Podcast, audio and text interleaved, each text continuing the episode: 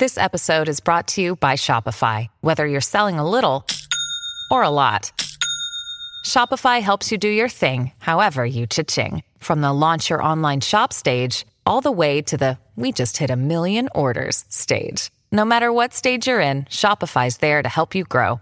Sign up for a $1 per month trial period at shopify.com slash special offer, all lowercase. That's shopify.com slash special offer.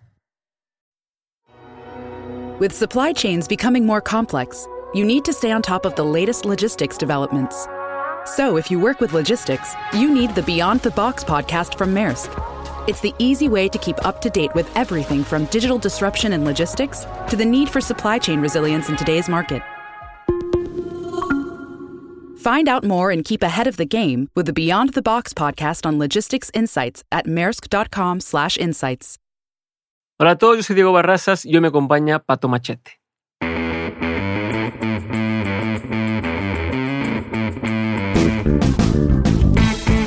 En este episodio me tocó platicar con Patricio Chapa, mejor conocido como Pato Machete. Pato es un rapero, cantante y compositor quien ha hecho historia en el rap en español. Con más de dos décadas de trayectoria, Pato ha sido parte de bandas como Pasto, Resorte y por supuesto Control Machete en los años 90. Con Control Machete lanzó tres discos, Mucho Barato en el 97, Artillería Pesada en el 99 y 1-2 Bandera en el 2003. Como solista y con el nombre de Pato Machete también ha lanzado álbums como Contrabanda en el 2008, 33 en el 2012, Rifa en el 2016 y en este 2021 acaba de lanzar el álbum Amor Puro, del cual hablamos en este episodio. Esta es una plática muy completa en la que también hablamos de los inicios de Pato en la música, de cuándo supo era el camino que tenía que seguir, de su proceso creativo como solista y en Control Machete y de cómo se convirtió en referente de la música en México. Así que sin más ni más, aquí te dejo este episodio con Pato Machete.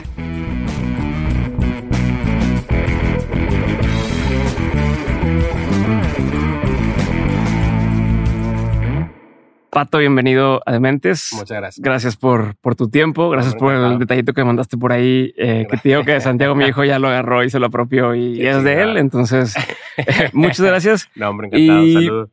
Bueno, por donde quiero empezar es, eh, yo sé que desde chico te estuviste metiendo al tema de la música, e incluso tú sí fuiste, la otra preguntaba, platicaba con un amigo de esos de, oye, ¿por qué dan clases de flauta en la escuela? Que nadie, nadie nunca la sigue agarrando y tú sí fuiste de esos Sí. que se clavó y siguió dándole a eso, ¿no? Y de ahí empezó Sí. este, mucho de la historia.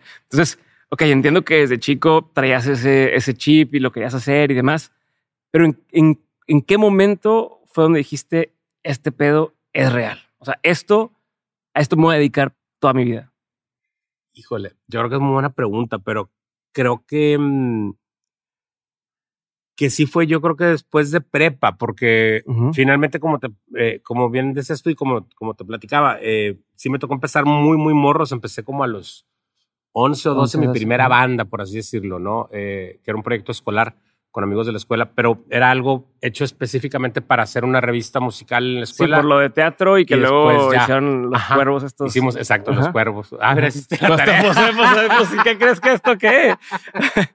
Ajá. Este, y entonces fue bien interesante porque yo de ahí me quedé bien pegado con la onda de lo de la música. Y mis compas, uno jugaba fútbol, el otro jugaba básquet, el otro era una cuerda para el ajedrez y cada quien agarró como su onda. Eh, y yo entonces me puse a buscar raza eh, con la que pudiera como seguirle al, al mitote. Y fui a dar con unos compas del Franco. Pero, pero, tú ahí tú decías esto, esto, esto va en serio, te lo imaginabas así, No, me llamaba mucho la atención y, y- y- un experimento. Sí, un experimento, pero veía que sí se podía hacer, ¿no? A mí me tocó, a los 12 me estaba acordando hace poquito porque vi que Jonás en algún lado lo mencionó. Eh, nos tocó ver a Soda Stereo en el, en el Regio, en el gimnasio del Regio. Una No serie de mames. eventos que hicieron ahí Para que no sepa, el Regio es un colegio Un de, colegio- de, de, de Monterrey. de, de marista muy grande, de, de acá de, de- de Monterrey. Sí, pero Soda Stereo. Pero en Soda Stereo, en- claro, pero era cuando Soda Stereo. Claro, pero- arrancaba. Yo, que vino a México, de hecho. Hicieron una serie de eventos ahí. Creo que también vino Laureano Brizuela, Ujú. Enanitos Verdes, Soda y no me acuerdo quién más. Entonces me tocó ir con un vecinillo eh, que era medio mitoterón a verlos. Me acuerdo que nos dejó el, el- el papá ahí y todo, y luego nos fueron a recoger. Y me acuerdo que nos voló la cabeza porque era como, ¿qué está pasando con esto? Y te digo que yo traía como la onda esta del, del tema de la flauta. Había intentado como que agarrar la guitarra y tampoco como que me había este, decidido, pero traía mucho la, como la, que la inquietud. Entonces eh, por eso te digo que creo que lo empecé a tomar un poco más en serio. Ajá. Y entonces cuando se termina lo de la mm, eh, obra en la escuela, yo ya traía como la pica de, de tocar. Aparte me ha pasado algo, que yo quería tocar batería y a la hora que llegué a hacer el, el casting para la banda, otro compadre mío ya Ujú. tocaba, ya se había quedado con el puesto Ya de baterista. ganado. Sí, muy bueno, Andrés Treviño, un compadre mío todavía Ujú. que hasta la fecha toca batería muy bueno. Y entonces me dijeron, no, pues está el bajo. Y pues agarro el bajo, madre, madre. Nadie lo pues, quiere usar. empecé tocando el bajo. Y pues O sea, agarraste los instrumentos que onda- nadie quería usar, la flauta Sí, y el exacto, bajo. Son los que exacto, menos exacto. populares así Exacto, en... menos popular. Ajá. Sí, mucha raza dice, ¿por qué lo de la flauta? Y le digo, bueno, de alguna manera, pues es que era como la cosa más sencilla que, bueno, hasta la fecha que utilizan para, para enseñar música, ¿no? Porque sensibiliza un poco y es casi como cantar. Te digo que en algún momento intenté también lo de la guitarra, porque papá también un tiempo agarró como que la, la bohemia Bueno. por algunos tíos y mis hermanas. Y había como esta onda de que venían a la casa un, un maestro a enseñarte la guitarra, pero era más como guitarra Sí. rancherona, clásica, ¿no? Pues yo lo veía y me aburría, yo quería guitarra eléctrica, ¿no? Claro. loco. Y no entendía todavía. Ahorita lo pienso y digo, no mames, me hubiera puesto. Ah, sí, nos a pasa estudiar, todos. estaría Que, con que te madre, metieron ¿no? con esa guitarra de chiquito y dices, Ajá. si hubiera seguido. Sí, Si hubiera sí, seguido, sí, no sí, de mames. necio, porque luego ya entendí también, este, pues que finalmente me llama la atención todo, o sea, no, no, mm, como que no me hallaba, pues, pero te digo que me, me quedó como la inquietud ahí muy, muy clavada y entonces quería comprar una batería porque quería ponerme a tocar batería. Ajá. Y entonces, eso fue que, fue que creo que también hay como un, un cambio de dinámica, porque me acuerdo muy bien que desde que pedí la batería, mis jefes me dijeron, va, güey, pero eso es caro, ¿Cómo güey, así que ponle, ¿no? Ajá. Y yo como que, ay, cabrón, entonces me acuerdo que empecé a chambear, un tío tenía una carpintería y empezamos a- unos primos y yo como a ayudarle ahí. Ujú. Estuvimos vendiendo un tiempo tarjetas de presentación también entre familiares. La Eh, nevería. y ya me entró la nevería, Ajá. era Islander, cabrón. No sé si la gente se acuerda todavía de esa marca, pero cuando recién llegó Islander a, acá a, a Monterrey, me tocó trabajar ahí, me tocó trabajar en, en el lugar este de sándwiches también, este, en el centrito, casi cuatro años. Obvio, todo mezclado con la escuela, ¿no? Pero siempre fue como, bueno, pues quieres tu hobby, pues métele, porque finalmente también los platillos, los parches, las Sí, te baquetas, un hobby muy caro. es un, es un hobby muy caro. Y malo bien, pues yo estaba como con la onda de. de- de lo put- lo puteas todo, entonces profesional, peor. no, Claro, peor, güey. Y total, este, pues de ahí como que te digo que me, me, me empecé a, mm, a frecuentar con cierta raza del Franco, porque en el Franco ya había rondalla, que era algo bien interesante. A mí me iban a meter al Franco cuando mis papás se cambian para, para San Pedro. eh, y en un año que yo tenía que como que esperar para entrar ya al Franco, a, no me acuerdo si era primero de primaria, me meten al Necali, que era un colegio bien chiquito en ese entonces, que estaba ahí por Fátima. Eh, pero solo era una casa, cabrón, ¿no? Y entonces me meten ese, ese primer año y cuando ven que empiezo a hablar inglés y tal, dicen, pues que se quede ahí y ya no me metieron al Franco porque era la como Ya. onda tradicional el Franco y mis hermanas estaban en la Bastida, ¿no? Entonces Ajá. era como, Sí, el- como el kit. Y entonces por eso también me quedé como... Porque el Franco es de puros hombres. del Franco, el, el Franco es de puros hombres, este también Marista como, como el regio. Eh, y entonces te digo que empecé como a cotorrearme con raza de ahí porque veía que había muchas actividades relacionadas con música. Entonces ahí me encuentro a Panchis, a Francisco Lelo de la Rea, que es uno de los guitarristas más chingones que hay en el país, muy buen amigo, a Javier, otro muy buen amigo también que era guitarrista, y a John, que era el, el bajista. Y pues yo ya tenía la batería, entonces, güey, pues yo me sé unas rolas y qué tal si nos juntamos. Y entonces lo que hacemos es que empezamos a ensayar y le pedíamos chance al- a los padres de ahí del Franco que nos dejaran tocar. Eh, hacían de repente, venía el Franco de San Luis y entonces había como un tema de como limpiadas todo el fin de semana. Y entonces había un convivio y nosotros estábamos tocando ahí, ¿no? Y siempre era como meternos O sea, en, en las eran la banda, así como los que cantan en el himno nacional siempre y que son las de las Exacto. típicas que siempre Sí. están. Ustedes eran esos, pero para la Casi música. como, como grupo de iglesia, no era grupo de iglesia, pero pues sí, muy como en esa onda, porque en realidad, pues nos dejaban ellos ensayar ahí, nos daban como chance de, de podernos presentar y había como cierta exposición. Y luego de ahí nos conectábamos con fiestas de algunos otros amigos o con kermeses y tal. Pero esa fue como la manera de, de- de entrar. Y obviamente hacíamos puros covers de, cosas que escuchábamos, que es lo que hacíamos ahorita. O sea, en ese entonces estaba, por ejemplo, muy fuerte aquí en el país entrando todo lo de rock en tu idioma y todo venía prácticamente como en el mismo Misma línea. container, ¿no? Pero como te decía, bueno, nos tocó conocer de ahí Soda Stereo, eh, a Toreros Muertos, a Charlie García, a Enanitos Verdes, eh, a Hit, a este, no sé, Nacha Pop, este, Mecano, estaba entrando todo eso. Entonces era un compendio enorme de cosas y prácticamente pues todo entraba como, como después fue lo alternativo, ¿no? Pero todo eso lo, lo pues, sí ¿los lo- padres no les decían que no podían tocar esas cosas? Eh, no, porque normalmente, por ejemplo, cuidábamos, no tocábamos Sufre Mamón, Ajá, ajá. no, pero tocábamos, no sé, una vez me acuerdo que nos como que te sacaban de onda por, por la de Marta, tiene un marcapasos porque Ya, no entendían. la madre. Sí, Ajá. ¿por qué Marta el marcapasos y muchachos? Y, pero bueno, cuidábamos como ese tipo de cosas políticas, eh, pero bueno, también nos llamaba la atención el, el, el hecho este que fuera también como, ¿no? El, el- el Prohibido lenguaje y- prohibido. Y, Yo me acuerdo cuando la primera vez que, que yo ni siquiera la había escuchado, alguien en, en mi colegio estaba cantando la de Sufre Mamón y yo decía, ¿cómo, cómo, cómo están diciendo eso? No entendía. No, yo, yo, yo soy del 90, Sí. eh, hay varios años de diferencia, pero aún así yo estaba en secundaria, no, estaba en primaria y cuando un amigo, Jorge, me acuerdo, Jorge Sánchez, empezó a cantar esa porque tenía hermanos más grandes Sí. y yo era como, ah, cabrón, ¿y por qué están diciendo esas cosas? Sí, ¿no? y exacto. como una canción así. Sí, como, Y como. ahorita dices, no mames, Claro. canción tan, tan fresa como para. Exacto, Ajá. sí. Sí, pero en su momento era sumamente transgresora, ¿no? Entonces era, era muy loco. Y había también todavía, como platicábamos, un prejuicio este, pues muy marcado con el tema del rock y tal, ¿no? Em, pero bueno, creo que fue una, una camada también Lo muy que les esperaba. de- No sabían lo que les Exacto, esperaba No, no sabían lo que venía, güey. Sí, yo años después, ya que veía a La Cuca o a Molotov, mis compadres decían, no, hombre, güey. no, No tenían nada. Ajá, ajá. Pero bueno, creo que fue también parte de una escuela bien interesante. Y luego ya me tocó. Em, también por edad, em, tenía muchos amigos y, y, este, por ejemplo, los amigos de, de mis hermanas o raza con la que empezaba a buscar este otro tipo de música, ¿no?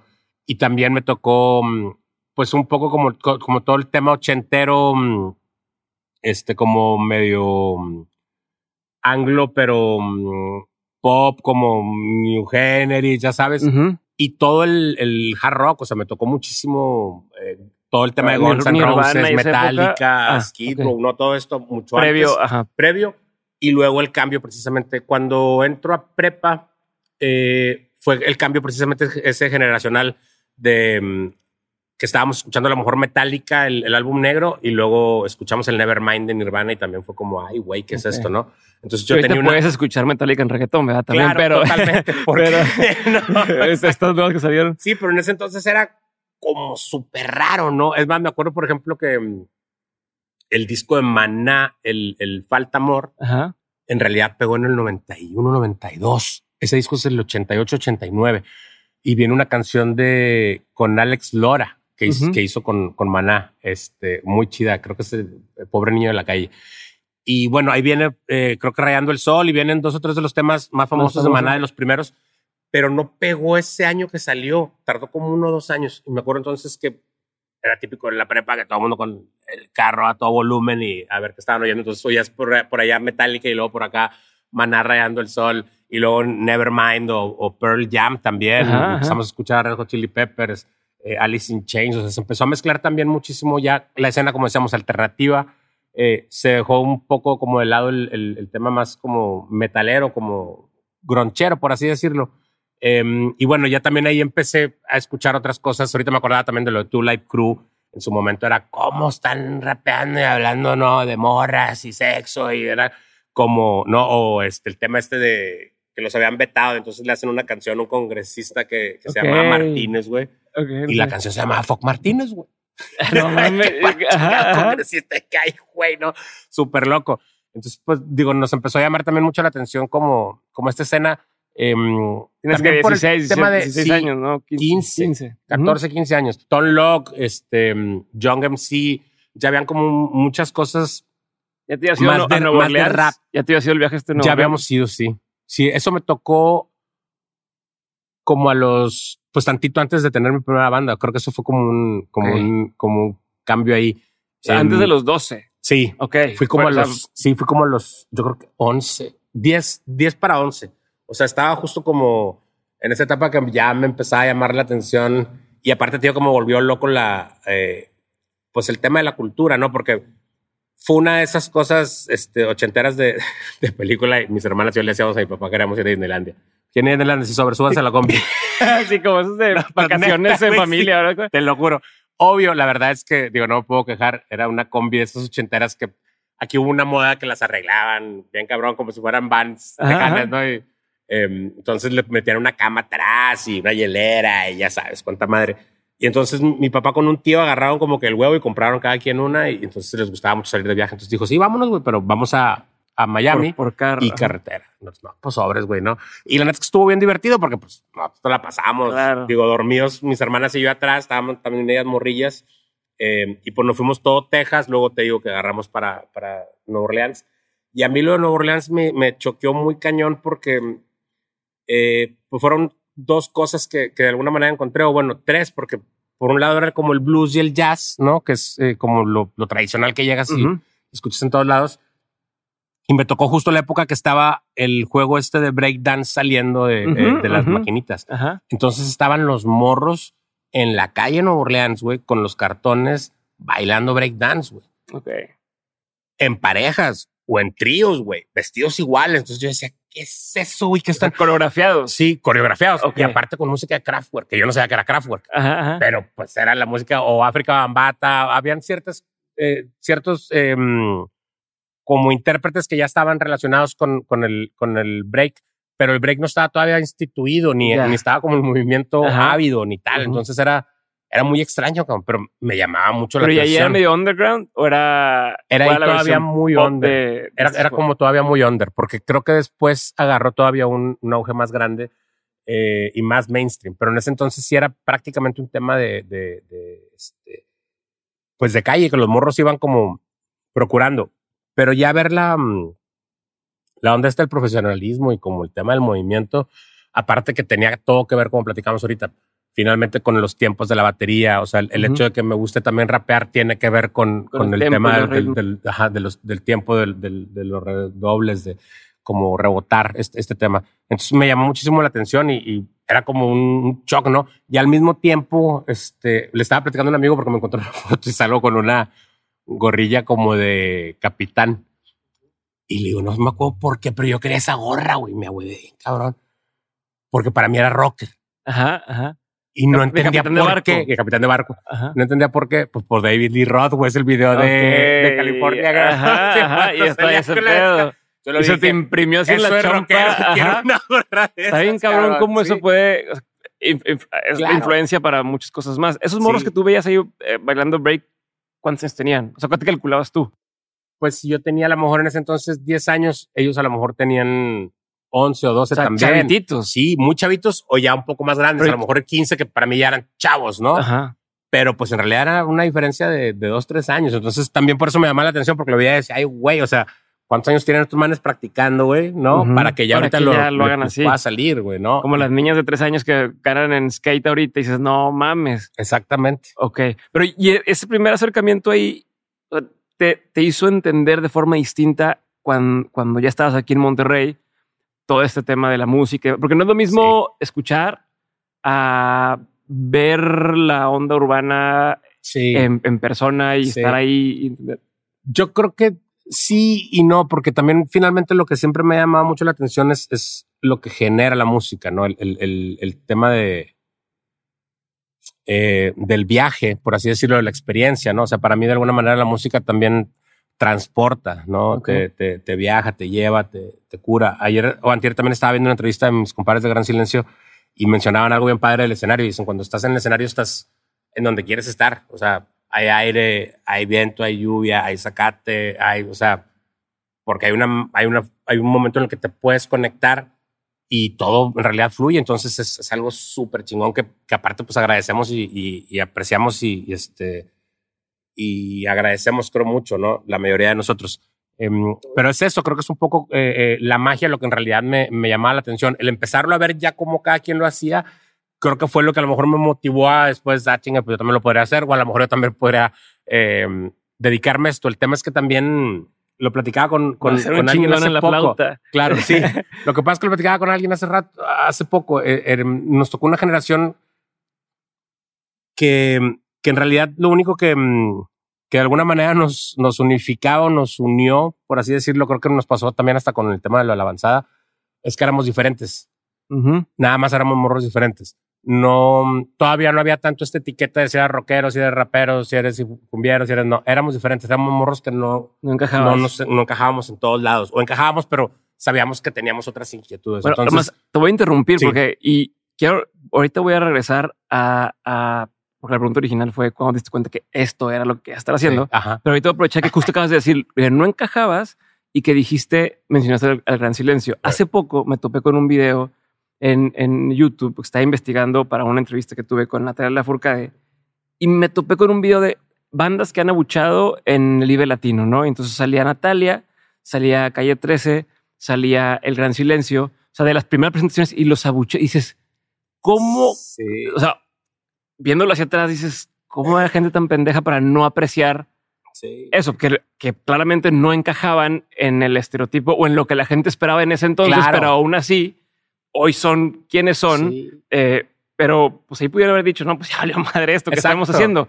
Ustedes con lo que también estaban haciendo en, cuando, cuando arranca, bueno, eh, Pasto evidentemente, pero Claro. Control Machete también no era, o sea, no encajaba en, No. el, en el molde, Claro. ni la formación, ni las letras, ni el- la agresión, pero sin tantas maldiciones, pero qué tal. Exacto. Entonces, eh, ¿qué, ¿qué opinas de, de, de eso y crees que se, está- que se repite generación con generación?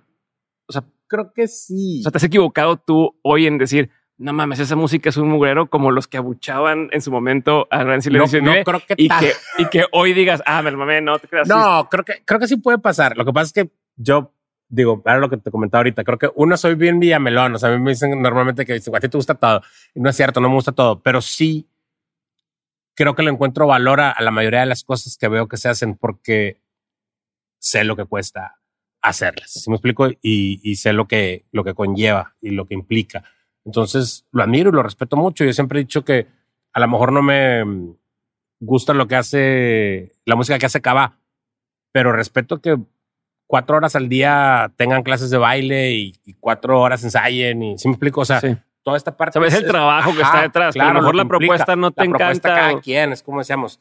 Em, pero creo que de lo que hablas tú ahorita sí es un tema más de, de, de, pues ahí sí de ignorancia, cabrón, la neta, porque pues volvemos al mismo, es como un tema de, de, de tener la razón y de, y de, no, nosotros sabemos qué está y qué no está bien. Me estaba acordando ahorita, Canito precisamente en alguna entrevista lo, lo, lo platicó hace poquito. Entonces dice que, que ellos sentían que como que la raza los veía más cumbieros, entonces no los quería.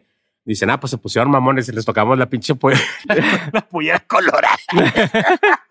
Entonces empezaron a aventar, güey. Con De Contreras sí. también ellos, güey. Pero, cabrón, así es, güey. O sea, a, a Natalia fue lo mismo. Y a nosotros nos tocó, por ejemplo, con Natalia, nosotros íbamos a grabar con ella casi a la altura de, de ese Vive Latino. Entonces me acuerdo que mucha raza, creo que era por red, pero no me acuerdo si la página de control.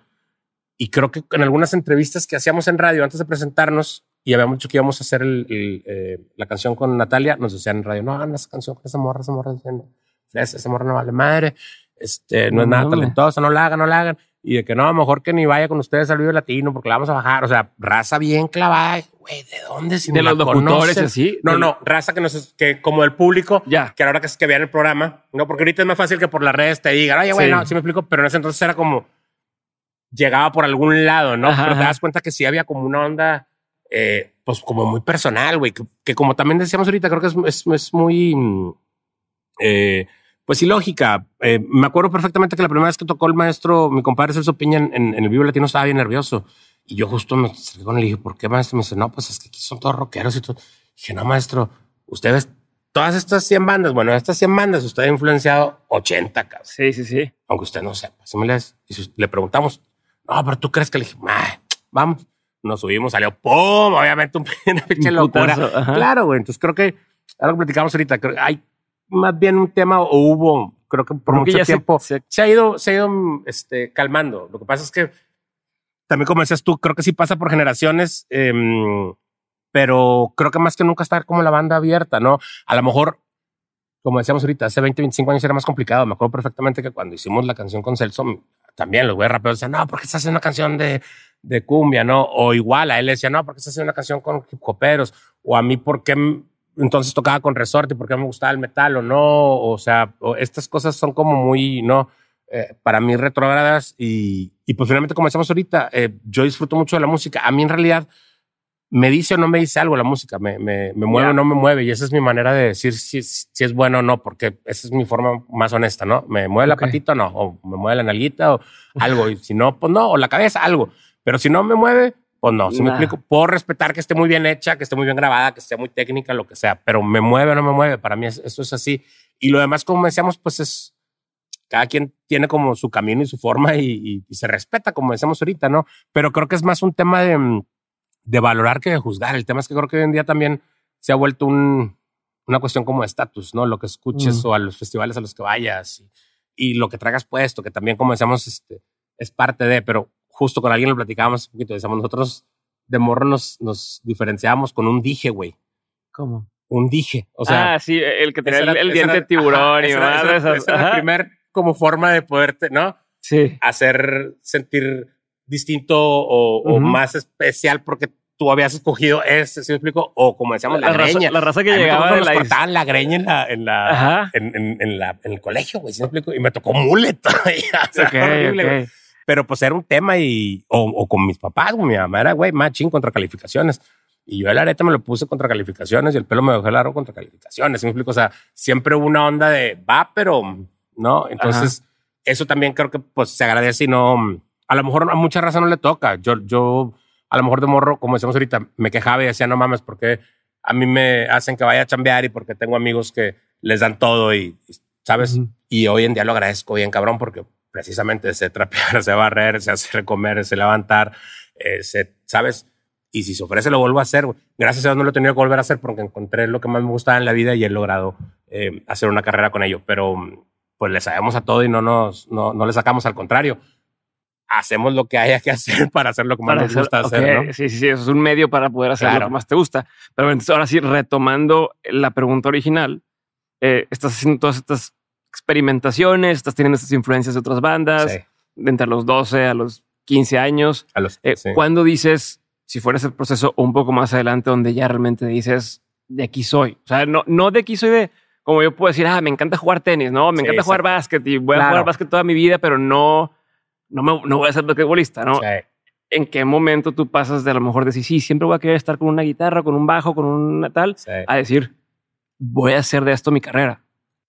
Yo creo que sí fue, em, pues a lo mejor ya pensarlo como carrera yo creo que fue en el momento a lo mejor que ya firmamos eh, con control, ¿no? A lo mejor, bueno, en realidad vamos a firmar con pasto y con control. Em, pero bueno, por ahí tenía a lo mejor 18, 19 años. Creo que un poco antes había ya, ya como brincado. El tema es que a mí me pasó que justo después de prepa, dije, no, me voy a meter a estudiar a la este, Carmen Romano o a la de música de la uni, güey. Y como mi papá es súper tradicionalista y obviamente el tema de la música era como, mm, güey, era como, bueno, estudia algo, otra cosa, ¿no? Y a mí siempre me llamó la atención la publicidad, por ejemplo, la mercadotecnia. Entonces dije, bueno, me pongo a hacer mercadotecnia y... O sea, comunicación y luego marketing, ¿no? Ajá. según yo. Porque según yo iba a la, a la de música y, luego la, a, a, marketing. Y total, entonces a la de música no entré, entré a hacer marketing pero estuve dos años y en realidad hice todo el tronco común que era administración. Que, son, que no son ninguna de mercadotecnia al final del día, cálculo, ¿no? O sea, son hojas de cálculo, sí, Era economía, estadística, contabilidad, eh, leyes. Administración. Administración, exacto, el tronco común. Porque te digo que iba con amigos que sí eran administradores o mercadólogos eh, y pues hace cuenta que los dos años me los llevé. Ya a los dos años dije, no, güey, la neta es que a lo mejor me voy a comunicación, no pensando tanto en medios, sino que en comunicación a lo mejor podía aprender algo de publicidad, y, enrolarme como por ese lado, ¿no? O a lo mejor algo relacionado con medios que también me gustaba y no se me hacía tan, tan malo. Y entonces me cambié a comunicación a, a, los dos años. Hice los dos años, pero a los dos años sale el tema de, de, lo de pasto y control y fue donde en realidad, por digo que creo que sí fue ahí. Me acuerdo mucho de una plática con mamá, no, no, no me acuerdo exactamente, pero creo que fue tantito antes de entrar a la universidad y me acuerdo que un día me dijo, yo sé que si te tienes que dedicar a esto y esto es lo tuyo, me dijo, lo vas a hacer, no pasa nada. O sea, dale, nomás entiende nomás que... no le digas a tu papá. Sí, exacto, nomás no le digas que tienes que yo.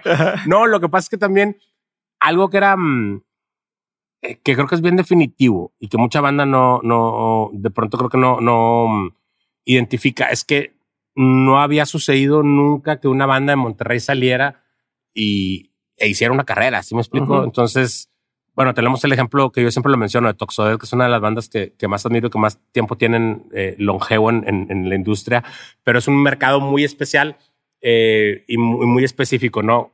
Eh, creo que en, una magnitud más grande, pues no había, está el ejemplo de Bronco, güey, ¿sí me explico? Pero, pero no el pues bueno, hay que ser Bronco o hay que ser como la Guayabita, güey, para ser alguien en Monterrey, entonces está cabrón, si me lees. Y, y, era como una loquera decir que, que, nos íbamos a dedicar a esto, ¿no? Yo precisamente cuando lo analizo, no, todavía sigo sin entenderlo, ¿no? Pero se, creo que también se si no nos juntaron aventamos- muchísimas cosas Sí. para que pudiera pasar, ¿no? Muchas Totalmente. cosas en cosas que ustedes ni podían Sí. tener control, Sí, ni exacto. siquiera de que si MTV sale, que si va empezando Libre Latino, que si este, empiezan a firmar bandas de Sí. Monterrey, que está- Son eh, muchas cosas en, en- lo de que, de que empezaron a traer instrumentos a, a, Sí. a- a- Monterrey que Ajá. antes no conseguías aquí. O sea, está bien cabrón. Los samplers, todo este tema. mm, Con Toño también creo que lo, lo- lo platicaron. Los primeros samplers que, que utilizábamos eran unas mixers que en realidad traían un botón de sampleo y te daba cinco segundos, güey, del, de lo que agarras en el, en el disco. Ok. O sea, era con eso, ¿no? Y por ejemplo, te digo que también ayer estaba viendo una, una entrevista con mis compadres de Gran Silencio y ellos grababan con una Fisher casetera, güey, de una a otra, güey, ¿sí me explico? Y había raza que también nos tocó cuando empezábamos haciendo hip hop. eh, aquí se acostumbraba, bueno, hasta la fecha, mucha raza que empieza usa tracks de, no sé, Eminem o de Sí, este, Ma- Migos o de, ¿no? Para ellos hacer como sus versiones y luego ya vas desarrollando como tu música. Pero en ese entonces que no había eh, ni tornamesas como tan al alcance o los CDJs o, o siquiera un CD, eh, con los mismos cassettes, por ejemplo, iban haciendo como los loopsitos. O sea, agarrabas el compás de un, de un, Ajá. o sea, tun, tu, ta, tu, tun, tu, ta, tu, tun, y lo regresabas. Tun, tu, ta, tu, tun, tu, ta, tu, tun. Entonces ya tenías un minuto Dos, del puro sí, tun, tu, ta, ajá. tu, tun, que es el pedacito que te gustaba. Y luego de la otra parte Pero que era aparte atínale para picarle Sí, play güey. y que porque, porque ya es que a veces tiene un delay, ¿no? Picas play y en lo que empieza Era a un correr. jale, y, era un jale, exacto, era un jale. No pero mames. era también toda otra. mm, creo yo Era que ahí sí era una, ajá, era una, era una experiencia, creo que diferente para buscar la música. O sea, creo que eso sí nos tocó eh, bien distinto y creo que eso sí lo valoramos bien cabrón, porque nosotros nos podíamos quedar toda una tarde escuchando el radio, esperando que pues, saliera la rola que habíamos oído, que no sabíamos de quién era, para ver si la grabábamos, güey. Y para ver si, y, Y luego y para para ver si el vato decía el nombre también de la, porque luego decías, O ¿cómo se llevárselo a llama? un compa y decirle, ¿quién es esto, güey? Ya sabes quién es. Ah, no, pues sí, mira, yo tengo el cassette. Ah, mira, Sí, Es más, yo también siempre la pongo el antigua. ejemplo con. Ajá, yo, yo también siempre pongo el ejemplo. Me imagino que te debe haber tocado verlo, pero en, en los mercados de, de cualquier parte de, de- de la ciudad había siempre, por ejemplo, en, en la Pulga Mitras, eh, un local de, cassettes piratas. Ujú. Pero bueno, a mí nunca me gustado decirle piratas, porque en realidad no- creo que no eran cassettes piratas, eran copias de, de discos o de música que era muy difícil de conseguir Sí.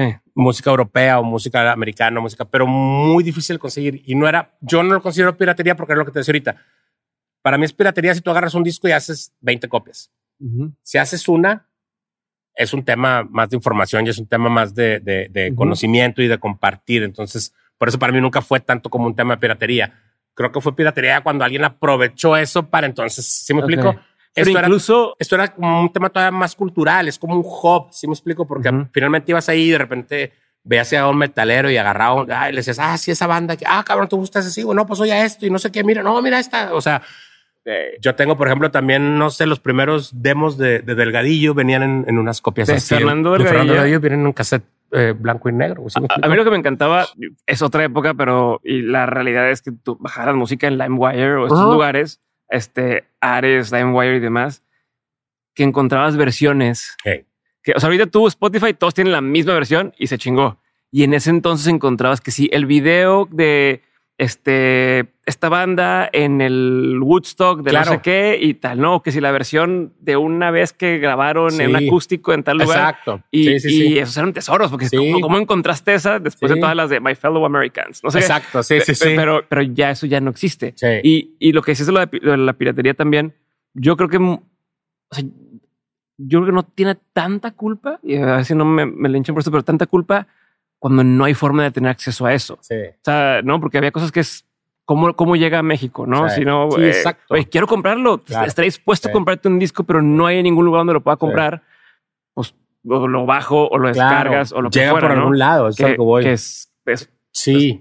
es- era inevitable en esa época. Yo creo que la- lo de la posibilidad, por ejemplo, a mí me encanta, ¿no? Que, como dices tú, el, el momento en el que pudimos tener acceso a, a buscar algo que te gusta y decir, ay, güey, o ahorita mismo, ¿no? Yo, por ejemplo, no me acuerdo si ayer o antier, eh, algo estaba buscando de un unplug y, y tenía mucho, por ejemplo, de no pensar en, en Lauren Hill. Ujú. O sea, tengo mucho de no ver y yo sé que está como semi retirada, de repente aparece, de repente no, pero es una de las artistas que más este, admiro y me encontré un, un toquín de ella, no me acuerdo si hace uno o dos años en, en creo que en Filadelfia, pero increíble el, el, el pinche Ujú. concierto y es un, no, de, de principio a fin, güey, así un gozo ver a, a- a la señora. Em, y, y están todas estas posibilidades, porque aparte ya hay, bueno, este por ejemplo era un festival de, eh, de una marca de carros y entonces está todo muy bien grabado y eso, eso sí me gusta un chingo. Yo tuve un problema muy serio con esta onda donde la raza empezaba a subir los videos así de que super zarras, güey, 15 segundos que se ve todo. Ajá. Eso se me hacía muy mala onda porque es como, May, ponle atención al evento, ¿sí me explico? Sí. Eh, sí, claro. Y creo que de repente, como decíamos hace rato, la banda ahorita es mucho más la onda de, de mírenme, Sí. aquí estoy, Ujú. que en realidad poner atención a la banda. O sea, ¿Sí es lees? que ha habido tres etapas. Estaba esa que tú dices Sí. con, con te- cuando- es más, ¿te acuerdas cuando aquí en, en México, no sé si en todos lados, en toda Latinoamérica, pero tenía dos celulares Nokia que te decían que podías mandar fotos disque por mensaje de texto que nunca llegan las pinches fotos, nunca llegan videos. Pero como quiera grababa todo el mundo Ujú. mal. Luego llega Sí. la, la época de los celulares más acá y todo el mundo con el celular grabando Sí, a la banda, sí. grabando la banda. Ok, no sé cuándo vas a volver a ver, no es lo mismo, tal, tal, tal. Ahora ni siquiera eso, ahora es me grabo a mí viendo la pinche banda. O sea, ya, ya ni Sí. siquiera Sí. me importa tanto allá, me importa que me vean a mí Sí, en este lugar. O sea, todo está peor. Exacto. Yo siempre pongo el ejemplo que, por ejemplo, yo creo que ahorita también va a cambiar con, con después de la pandemia. Pero, por ejemplo, a mí, ya en los festivales, yo veía que lo que hacemos ahorita, 100 bandas, no, para empezar, yo no puedo. Yo cuando voy a jalar, voy a jalar. Y aún así me pongo una chinga ese día y, y ya, y termino sin tiempo y sin ganas de ver a nadie porque pues ando en friega haciendo lo mío. Y si tengo chance, voy y veo a, a una o dos de las bandas que quiera ver. Pero yo no te aguanto dos días caminando y Ajá. arriba para abajo y el escenario. O sea, ya es algo que, que no se puede. Y cuando veo que, que la raza va y, y participa en esto, lo que te decía ahorita, yo siempre me imagino que están en medio de los cuatro escenarios y están con el celular. Ajá. Para que veas que están en los cuatro. Sí, para que viene a ver a todo el mundo. Exacto, así, estoy sí. en todas, Sí, güey, soy ¿no? bien rockero y soy bien este, reggaetonero. Y, Y no sé, todo. creo que como te decía ahorita, eso, es- eso es más como el tema de... se preocupan más por cómo se van a ir Sí, vestidos, ¿no? Exacto, eso es a lo que voy. Entonces, ah, esa parte sí no, me, sí no me gusta tanto. Hace un poquito me encontré un concierto de Counting Crows en, Ajá, en- claro. en- la televisión eh, y me llamó mucho la atención eso, que era, estaban en un venue no muy grande, pero un venue grande americano y no veías un solo celular en el público. O sea, en toda la noche yo no vi a alguien, ¿se me explicó? Cuando pones, no sé, a lo mejor eh, un en vivo de, de 21 Pilots o si me explico a alguien de estos, güey, tan Pura luz, Exacto, güey. Entonces, yo entiendo porque creo que, como decíamos ahorita, si yo no puedo estar ahí, claro que lo quiero ver por mi celular o por mi pantalla de tele. Pero si yo puedo estar ahí, quiero estar ahí y quiero oírlo. Exacto. Creo que la diferencia es esa. El ver a, a dos o tres personas que están en un escenario generando esa energía, participando, esa, ese, ese también eh, esa comunicación con la gente o esa comunión Ujú. eh, y esa celebración. Entonces creo que el, el poner un, un aparato en medio estás generando un, un bloqueo y estás también, como decíamos ahorita, pues la energía la estás mandando para otro lado. Los comediantes Y- lo prohíben, güey. Sí, Los comediantes no te dejan claro. entrar con celulares porque Pero es, es que- justo eso. Pero Quiero es, ver que, tus pero es que tenían razón. Yo me acuerdo mucho que, que creo que Escamilla fue el primero que lo empezó a hacer. Y yo me acuerdo mucha gente dice, ay, qué mamón. No, güey, tiene razón. Pues si tú le, tú el chiste que voy a ir a contar mañana a Aguascalientes, Ya se lo... tú ya lo subiste en San Luis, güey, pues el vato ya no tiene material mañana. O, ya, o sea, ya no se va a reír la gente, güey. Y sí es cierto, porque todo el mundo estaba haciendo un negocio con los videos de Franco Escamilla. Hasta que el vato dijo, bueno, yo mejor hago mi canal, güey, y ahora me... pero bueno, ya es otra historia. Pero, Pero sí, eso. pero está eso. bien, güey, porque finalmente entendió eh, el escorpión lo hizo igual, cabrón. Bueno, Ujú. soy el contenido, pues yo hago el contenido, mamá, ¿no? O sea, Ya. yo te propongo esto, esto, esto, esto, esto y esto y órale. Pero lo que yo quiero hacer, ¿sí me explico? Él tiene su onda de cine, güey, tiene su onda Sí. de madreada con el escorpión, tiene una onda de fútbol La con del los compas. anecdotario, la madre. Claro, güey, va, güey, ¿sí me explico? Pero creo que, creo que eso es, pues como decíamos, ya es, ya es un, un tema de, de personalidad y, y hasta de misión, porque creo que él a eso venía, pues. Entonces, creo que no sé, son, es, es como, em, pues parte también de la, de, de la nueva realidad, ¿no? Eh, pero sí creo que hay un, una falta de sensibilidad con el tema de, de, de, ver a las bandas en vivo. Y también a lo mejor hoy en día con, con el tema este de la practicidad, ¿no? O sea, que los morros quieren, es en friega, ¿no? Otro video, otra canción, otro. Espérate, güey, o sea, sí, güey, pero. nomás el coro, nomás el coro, Claro, nomás el coro. ajá, o lo que, o sea, con algún amigo también lo platicaba hace poquito, decía, no, es que güey, los morros, si para el segundo 15, este, se sacan de onda, ya le cambian, pues que le cambien, güey. O sea, si tienen prisa. Hoy estábamos escuchando, estábamos escuchando la de la de Me Comprendes Méndez. Decimos, qué chingón empieza. No, o sea, pero disfrutas desde cómo va poco a poco la Eh, canción entrando, eh, este, ¿no? La, la musiquita y cómo se empiezan a entrar. Eso es demasiado tiempo ahora Sí. En algunas cosas, o sea, o sea, si entras tanto en empezar, oye, ¿a qué hora entra el coro? Exacto, ¿A qué hora sí. entra este? Sí, sí, el- sí. ¿No? ¿Qué más? ¿Qué más? Eso ya, ya dame, ya, ya escuché. Güey, créeme que, por ejemplo, es eh, con comprendes sigue pasando que desde que empiezas, o sea, lo que tú dices ahorita, o sea, el, el- el inicio, esos ocho segundos, a lo mejor 10, es el clímax del show total, güey. Y después de ahí, la gente la canta sola. Yo esa canción nunca la canto. la gente la canta. o Ajá, sea, ajá. es como, pues si me busca. Y ya, Ya. dense, dense. en esa es en la que vas a tomar agua y te vuelves lo a agarrar juro, güey, te lo juro que van dos veces que me voy a tocar la batería, güey. ¿Sí me explico? Ok. Y la gente la canta. O sea, es, es una cosa ya, este, como, pues de vida propia, pues. Entonces Ujú. se me hace bien, bien único. Pero creo que es eso, que precisamente la gente disfruta esa parte. O eh, igual, el- los primeros compases de cumbia sobre el río, eh, en sí, señor, nos pasa igual. O sea, el ta, ta, ta, ta, y la gente es como, ¡ah! Güey, de hace 25 años, cabrón, que sacamos esa canción, ¿sí me explico? O veintitantos, tiene también la, bueno, la, eh, sí, señor, tiene en realidad, es del 99, o sea, tiene 21 años, 22 años. Ahorita que lo mencionas, me, me hizo pensar en que hace mucho que no recuerdo uh, canciones que tengan así una intro tan emocionante. Ah, O sea, o sea, pero, pero en general, como que en esa época todavía, en cualquier género, podía haber estas canciones. Por ejemplo, no sé, eh, en, siguiendo el género más o menos urbanón, esta de, de Rapper's Delight, sabes cuándo va a empezar, ¿no? Claro. O sea, y, y la distingues, ¿no? O canciones de rock donde empiezan con cierto ritmo, o Walk This Way, de, de- o sea, Ándale, sí, canciones que distingues desde que van a entrar. sí, Y puedes no ponerle la música, poner la cancioncita, la entradita y dices, a huevo. sí. Se ha ido perdiendo un poco ese tema, no sé, es como... no Yo sé creo si que sí, siento porque también es parte de, como ya la música no tiene tanta personalidad. yo creo que es parte de la narrativa de alguna manera de la música, ¿sí me explico? O sea, cómo, cómo se utiliza la música y cómo, como decíamos ahorita, cómo la raza también ahora lo, lo piensa en una forma más práctica, ¿no? Es que sí cambia mucho. Por ejemplo, también hace poquito estaba viendo unos tutoriales de, de para mezclas en, en el, en el Logic y, y para trabajar y alguien precisamente mencionaba el tema de... eh, pues de cómo cambia eh, ahora cómo tienes que mezclar el tema por si alguien lo va a oír en un celular, si alguien lo va a oír en, en una tablet, ¿sí me explico? Ahí me tocó en algún momento mm, armar un, un- un- tengo un proyecto como norteño que, que, que siempre he tenido ahí como este, en reserva, pero que voy a sacar algún día. Y grabé un par de rolas con unos amigos en Los Ángeles hace unos años. Y Y nunca han salido a la luz esas canciones.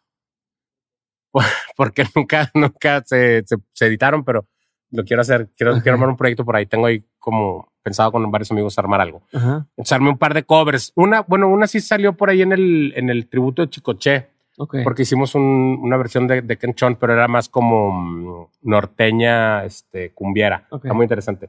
Pero a lo que iba es que precisamente en el ejercicio de grabar las rolas, eh, ya a la hora que estábamos mezclando, le digo, mira, ahí en el de Ken Chon, le digo, paneamos para acá y para acá y para acá.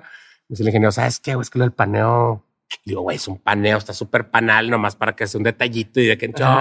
Y la madre. Sí, bueno, más que me dice, güey, el mercado de nosotros, pues mucha raza hoy en las, ah, eh, pues en grabadoras que nada más tienen una bocina. O en los carros traen una bocina chingada Ajá. ajá. o, o dos. Entonces, si, tú haces Ese cambio. ajá, ese cambio, se va a perder el contenido.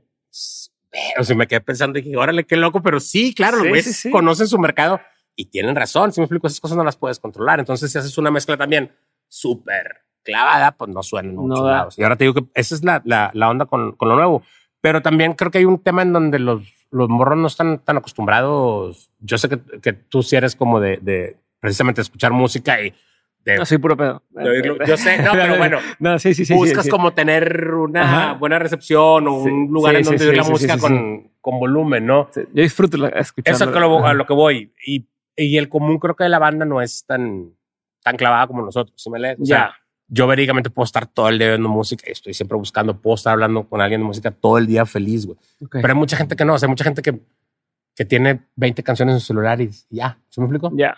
Y yo Sí. tengo 20 mil, güey. Sí, Siempre sí, es una cosa de locos, pero porque eso me dedico, porque es, es lo que me gusta. Entonces, creo que también hay un poco eso, pero creo que mm, sí hay un, hay un, hay un, una forma de apreciación distinta, ¿no? Y, y creo que esto también de la pandemia nos va a, a ayudar a retomar como este, esa parte. Sí, la gente creo que se va a revalorar, exacto, se va a revalorar un chingo esa, esa parte, ¿no? Vamos a regresar, Pato, a Sí. la parte donde estábamos, donde, donde íbamos arrancando con eh, el tema de, de que te, te firman, Mm. ¿no? Bueno, Que de hecho lo que quiero tocar ahí es, estabas con dos oportunidades al mismo tiempo, ¿no? De, oye, pues quién sabe, no, nunca hay nada aquí, nunca se ha visto que salgan bandas y que tengan éxito y de repente tienes dos oportunidades en la mesa, más o menos al mismo tiempo, de cosas distintas. ¿Cómo tomas una decisión de decir, híjole, me voy para acá o me voy, compas? Porque esos dos son compas entre todos. Entonces, en realidad no me tocó tanto como que tener que decidir. Sí fue complicado en, su momento porque eh, pues eran dos, dos eh, proyectos. Em, la ventaja es que precisamente lo de Control era un proyecto y Pasto sí era una banda. O sea, Pasto teníamos dos años o tres trabajando ya y, y lo del proyecto de Control en realidad tenía seis meses que a lo mejor habíamos estado a ratos haciendo como el, como el jale. Eh, y era un momento también, una parte muy, muy extraño. Yo hubo un momento en el que precisamente cuando entré a, a universidad creo que fue el primer año, dejé como de, tocar y, y, me concentré más como en la onda de lo de la escuela y, y no me acuerdo si estaba todavía también trabajando en, en algunos lugares. Eh, y al año fue como, a ver, güey, no, güey, o sea, extraño me cabrón este pedo, ¿no? Y no, todavía no tenía como, decimos ahorita, tan claro si era por ahí o no. Claro que me encantaba la idea, pero yo también decía morrito que iba a ser futbolista claro. o iba a ser astronauta, güey. Entonces era como, sí, pero no. es el sueño que todos tenemos, como tener un restaurante algún día, este, tocar una banda de rock. Pero sí me llamaba mucho la atención también, aparte que justo entré a la, a la UDEM y en, y en la UDEM había un, una persona en difusión cultural, muy buen amigo de nosotros, Zapata. Eh, bueno, y también estaba Gabriel Guerra ahí, ahí también Toy estaba como involucrado de alguna manera eh, con ellos. Entonces había como un, pues un movimiento bien interesante de gente haciendo música, ¿no? Entonces como que llegar ahí también fue esta onda, ¿no? Te refrescó el... Bien chingona. Justo también me encontré a, varios amigos que ya conocía desde la prepa, pero que también son con los que hasta la fecha me junto, como Milo, ¿no? Y, y raza que a lo mejor, eh, no sé, por ejemplo, Milo fue el, eh, la segunda o tercera vez que platiqué con él, llegó y me dio el diario del Che Guevara para que lo leyera, ¿no? Porque me preguntaba que se lo había leído. Y le he dicho que no, entonces llegó, no, y este, no sé, y otro amigo me, me presentó a José Agustín y, con otro compa este, escuchábamos, como decíamos ahorita, este, algún disco de, eh, no sé, em, de Gilberto Gil o, o de algún trovador cubano. O sea, empezamos a conocer mucha información ¿no? de raza piratona que estaba ahí también y que de alguna manera tampoco encajaba como con el, con el sistema porque éramos los raros finalmente de, de, la escuela, que tampoco era la UDEM de hoy en día. ¿no? Claro. Decíamos, hoy en día es la UDEM este era lo cuando empezaba en realidad y bueno, siempre ha sido una escuela muy, muy chingona, eh, mis respetos, pero no era el, monstruo que, es hoy en día, ¿no? Entonces también era, éramos como esta bolita de medio de outcast ahí raros. Pero ya eran generaciones más chicas, ya era menos gente, entonces se notaba más. Sí, claro, claro, claro. Era como la raza de. Ah, bueno, nos estábamos como en el solar, en unas escaleras que estaban por ahí. Entonces era, era como la banda este, rarona. Por ahí andaba también mi compadre este, Javier de, de División, también estuvo ahí. Entonces éramos como esa bolita, Quique Verde también, que es otro compa que también mucho tiempo hizo radio y trabajó también en, disqueras y tal. Eh, entonces digo que creo que eso fue como un, una onda clave porque también ya me empezó como a ver, güey, pues aquí puedo encontrar como raza con quién, ¿no? Y empecé a buscar con quién tocar ahí.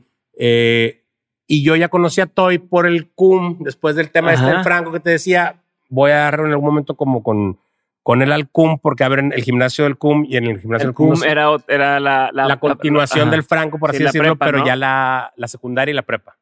Bueno, en ese entonces era nada más la secundaria. Entonces abren un gimnasio y uno de los padres, el caballo, que en paz descanse, em, como que le encarga a Toño empezar a hacer unas tardeadas ahí, nos empezamos a jugar sí, otra vez la misma Toño, porque yo no como Toy. Exacto, Toy. me lo topé por ahí, él tocaba la armónica, güey. Eh, era muy bueno el güey. Y, siempre andaba ahí pegado porque él, como era amigo del padre también, él se encargaba del PA y de repente también organizaba las bandas y tal.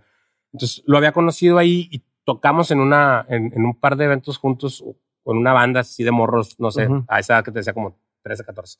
Entonces cuando me lo vuelvo a encontrar ya acá en la UDEM, era Toy de la última de Lucas, güey. me explico? Porque ya, la, última de Lucas ya era como que...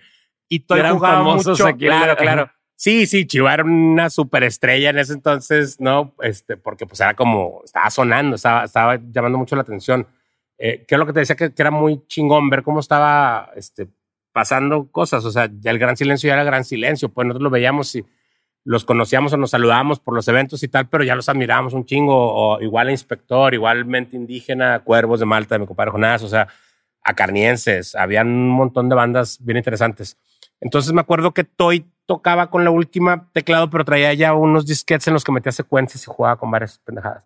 Y yo como estaba batallando con el tema de lo de la banda, me había tripeado la onda de comprar una, un, este, una máquina de ritmos. Ajá. Y como voy a poner a hacer máquina de ritmos y va a poner a hacer hip hop, porque que a mí también me gusta esa madre, no sé qué. Y según yo empanar.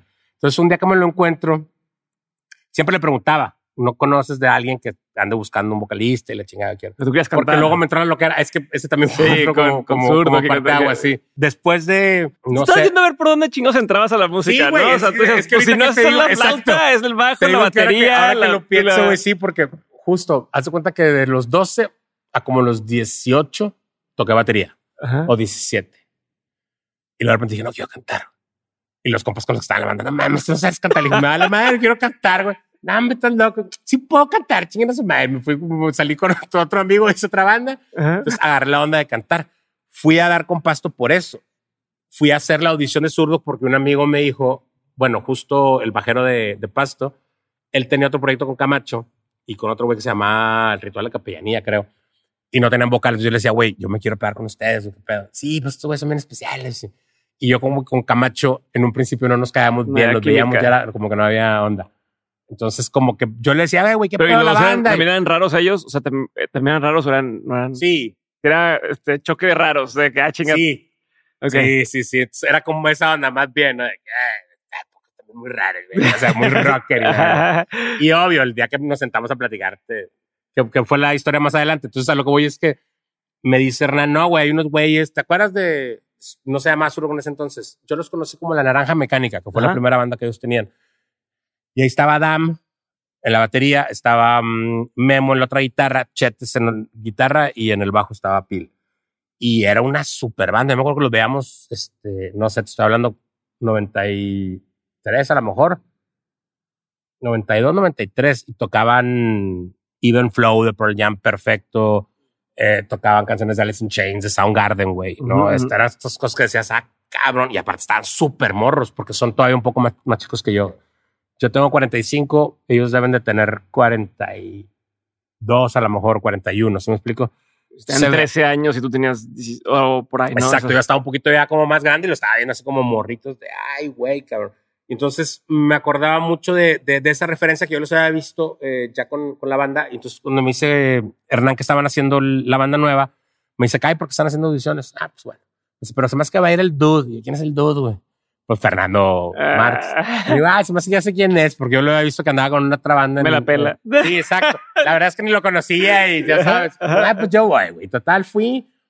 Y la verdad es que Pero te aseguro que también te aseguro que te, estás audicionando con otros morritos. O sea, no, no Sí, era güey. como, oye, pues es que están estos señores, están los de la disquera. No, No, es, exacto. es como todo un juego sí, de la vida real, pero es un juego tal de cual, niños. porque me raro. acuerdo perfectamente que llegué y me enseñaron una rolilla que estaban armando. Me dice, no tiene letra, pero es como una onda de, no me acuerdo si creo que Chay era el que había empezado a, a- a desarrollar esa idea. Era una idea de Adelita, pero de Adelita la de la revolución y entonces hacer como una versión nueva, Ajá, era lo que era. Entonces ahí algo hice como de letra y cantamos un rato y estuvimos llameando y no, muy bien, muy bien, luego te hablamos. Eh, y me acuerdo perfectamente que luego me quedé platicando con Chetes afuera y me acuerdo que Chetes me decía, no, pues es que, pues sí le quiero muchas ganas, pero pues, pues ya es como quieras, tú está bien cabrón, o sea, no creo que pues nunca podamos como que salir, pero pues nos gusta mucho tocar, a ver, y a lo mejor podemos hacer un disco, o sea, pero bueno, hablamos, no sé qué. Y total, yo a los dos, tres días me enteré que fue el dude y que se terminó quedando dude, El- como con, la, dude. con la onda. Yo siempre he dicho que nada más por, porque yo era muy guapo para zurdo. no, no encaja, no es match. Ok. pero sí fue bien interesante, este, pues precisamente también como que pasar por ahí. Entonces, no sé si como un mes o dos más adelante, eh, me vuelve a hablar eh, Hernán y me dice, oye, bueno, nos vamos a juntar, pero nos encontramos a unos morros que era Gil y, y Jorge, este, y queremos armar un proyecto nuevo. Y yo, ah, no, pues órale. Y entonces me dice, nomás que está Quique.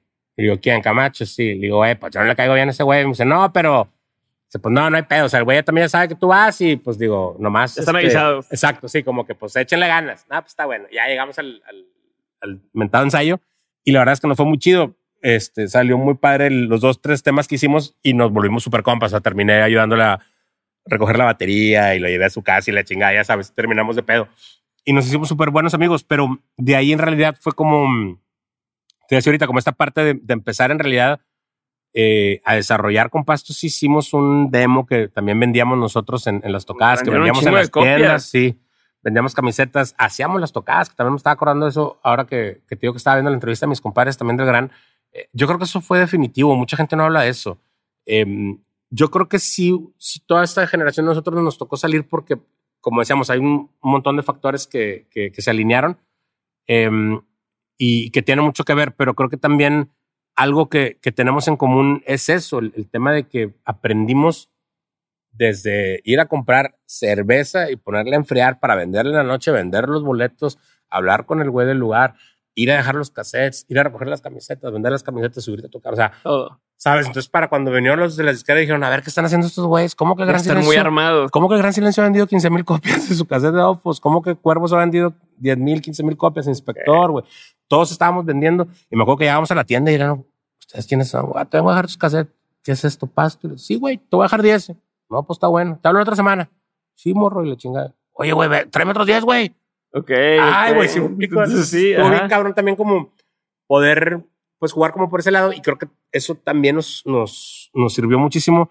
Y, y es determinante para que ahorita sigamos todos también haciendo lo que hacemos. Porque de alguna u otra manera estamos donde, donde empezamos, eh, cuando menos, eh, en el peor de los casos. Y, y le seguimos echando ganas y todos estamos por ahí, eh, de alguna u otra manera, también representando haciendo lo que más nos gusta, que creo que es una eh, super bendición también después de, de, de, de tantos años.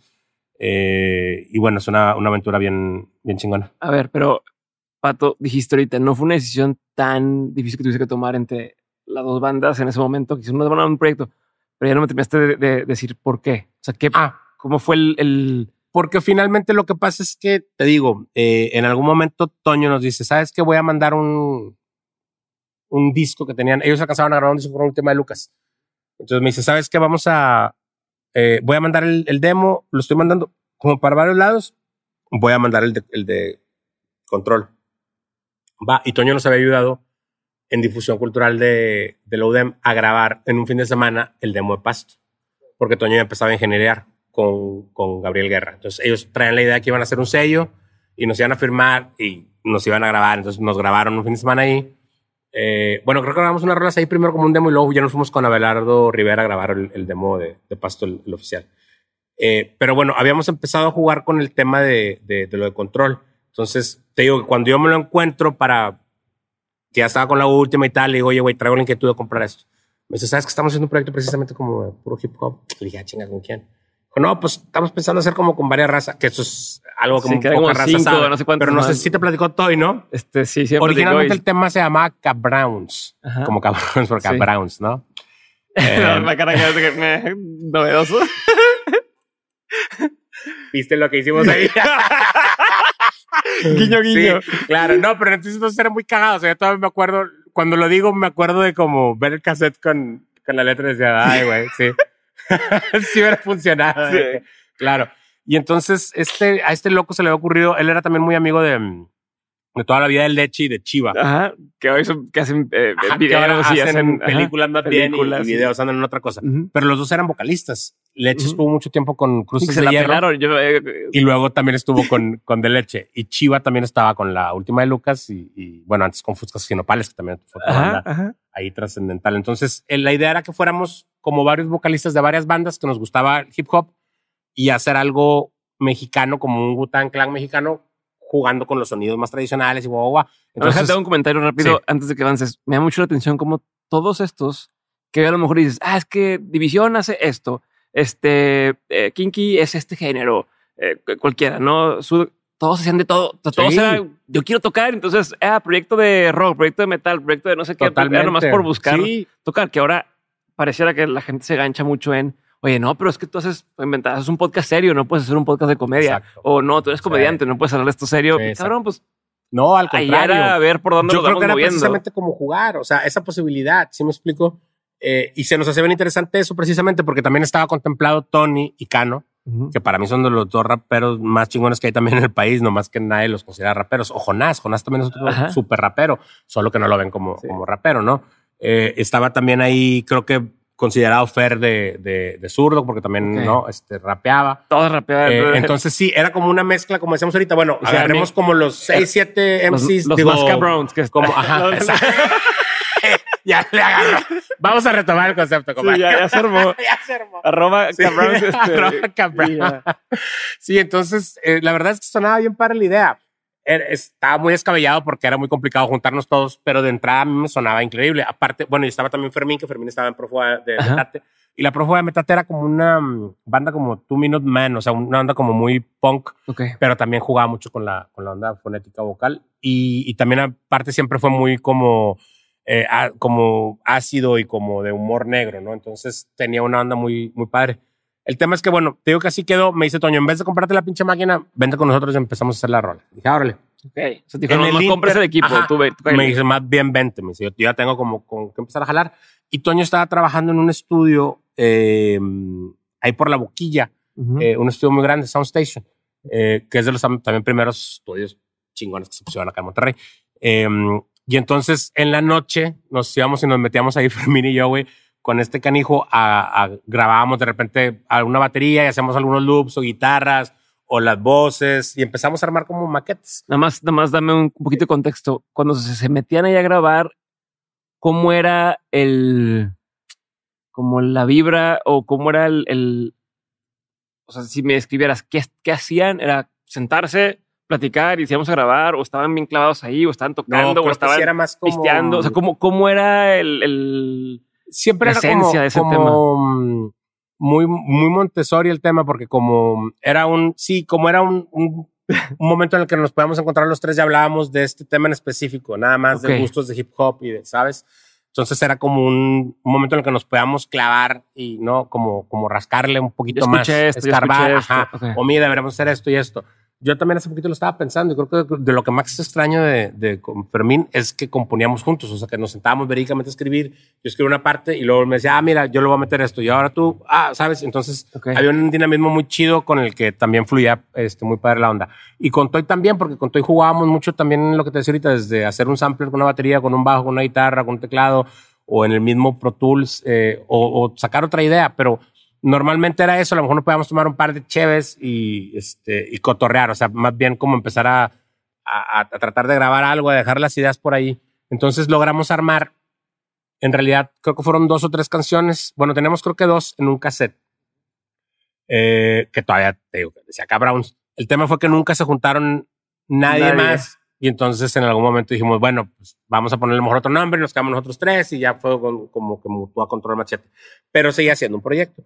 Entonces, a la hora que te digo que Yo, estoy, yo te han preguntado un montón de veces, pero ¿por qué control machete? porque empezamos a jugar con, con las palabras. Nos gustaba mucho el tema de machete porque siempre dijimos, el machete es un símbolo universal de trabajo, Ujú. pero también es un símbolo universal de resistencia. Ajá. Entonces, está bien chingón que tenga como esa dualidad. Y la palabra control, pues precisamente es como, ¿no? Ujú. Anteponer esta onda de, va, es como Sí, esta, sí, esta sí. dualidad. Eh, definitivamente realidad definitivamente está sido- mejor que. Cabrons. Sí, definitivamente. exacto, exacto. Con alguien también platicaba hace poquito, le digo, iba a ser Radio Machete, creo.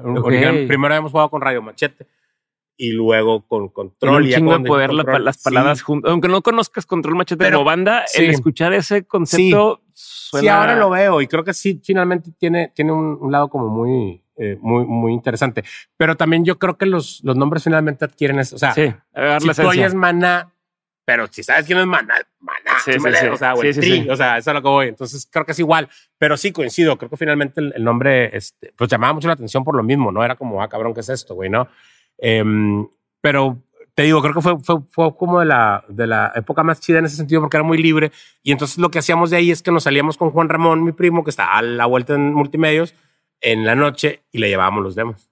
Sé que están haciendo. No, pues mira, güey, ¿qué es esto? Pues, se llama Control Machete, es un proyecto que traemos nuevo. A ver, lo ponía, pum, entonces la gente hablaba, no mames, ¿quién es? ¿Quién, quién canta? O sea, la sí de les daba Armados?" entrada, sí les daba Sí. chance. Entonces, no, lo ponía ahí y en, y en Desvelados. en- ¿Y les gust- le gustaba en Le ese momento gustaba la o, no, o no decía, no, pero, pero él o no decía, oiga, no, traigan algo que- más chido porque no. qué pena o me van a regañar sí a mí. le o gustaba, sea, como que no lo entendía. Lo que pasa es que los primeros rolas tampoco tenían, o sea, creo que la primera que, que le llevamos para enseñar, creo que fue Andamos Armados, pero luego, luego entendió que estábamos jugando como con, con el filo de las dos cosas. No es armado de, pero también es armado con la inteligencia y leer y echarle ganas y la energía y la ver. Solo como que lo agarró bien. Y la otra se llamaba Marías Pop, que fue una rola que luego no salió porque tenemos un sampleo de los Beatles que no Que no, pudimos nunca sacar. Y la terminamos rearmando para, para otro disco después, pero eran esas dos las que teníamos. Entonces también, por ejemplo, nos íbamos al, al Estudio 54, que es un antro en Guadalupe, que era donde se veía un chingo de hip hop. Y nos metíamos así de que al lado del, del DJ, oye, güey, pon esto. Ay, chinga, ¿Qué es esto? Tu polo. Voy a ver. Ah, pues. Ah, ahora, no, ahorita lo pongo. Ah, va. Y nos quedábamos nomás viendo a los morrillos. A ver qué Que- hacían. ajá. A ver cómo reaccionaban y pum, soltaban las rolas y que, ay, güey. Y pues nos llamaba mucho la atención que de repente se llegaban, oye, güey, ¿qué haces? Son ustedes, ah, están chidos. O sea, Ok. fuimos como que poco a poco haciendo. Estudio de mercado. Sí, pero era de una manera también, puta, súper inocente y, ¿sabes? O sea, porque como decíamos ahorita también, estábamos jugando y no- no- nunca pensamos que en realidad ¿Cuántos fuera años tienes ahí, más o menos? suceder nada. Creo que 18, 19 ya. Todavía es un poco más grande que. que No, tú. es más chico. Más chico que tú. Sí. ¿Cuántos años tienen? O sea, ¿cuántos ¿Cuántos tendría ahí, a lo mejor yo, yo ya tenía, puede ser que 19, 20. Fermín, lo que pasa Fermín es un año más grande y Toy es un año más chico. Ok. Entonces, sí, Estaban ahí estábamos. entre 18 y 20 Sí. estaban ahí ustedes. Sí, sí, sí. Eh, y entonces creo que, pues de ahí lo que te platicaba, creo que eh, el, el tema con del los, pasto, los- Ah, manda, manda Toy los demos. Eh, entonces iba el demo de la última de Lucas, el de la prófuga, de Metate, el de Pasto. el vato dijo, a ver cuál pega. Sí, güey. Sí, sí, sí. Este, y el que pegue me voy Como con mago, sí, ¿no? claro. Escoge, escoge tu, carta y a ver cuál. Entonces, güey, pues para nuestra sorpresa, porque aparte todos los Oye, otros estaban... es una muy buena movida de todo en ese Sí, sentido de decir, yo, estoy, yo estoy involucrado en todo. Entonces, no, mi pegue compadre, quien pegue, claro, yo claro, gano, güey. Claro, no, mi compadre. es muy inteligente. Claro.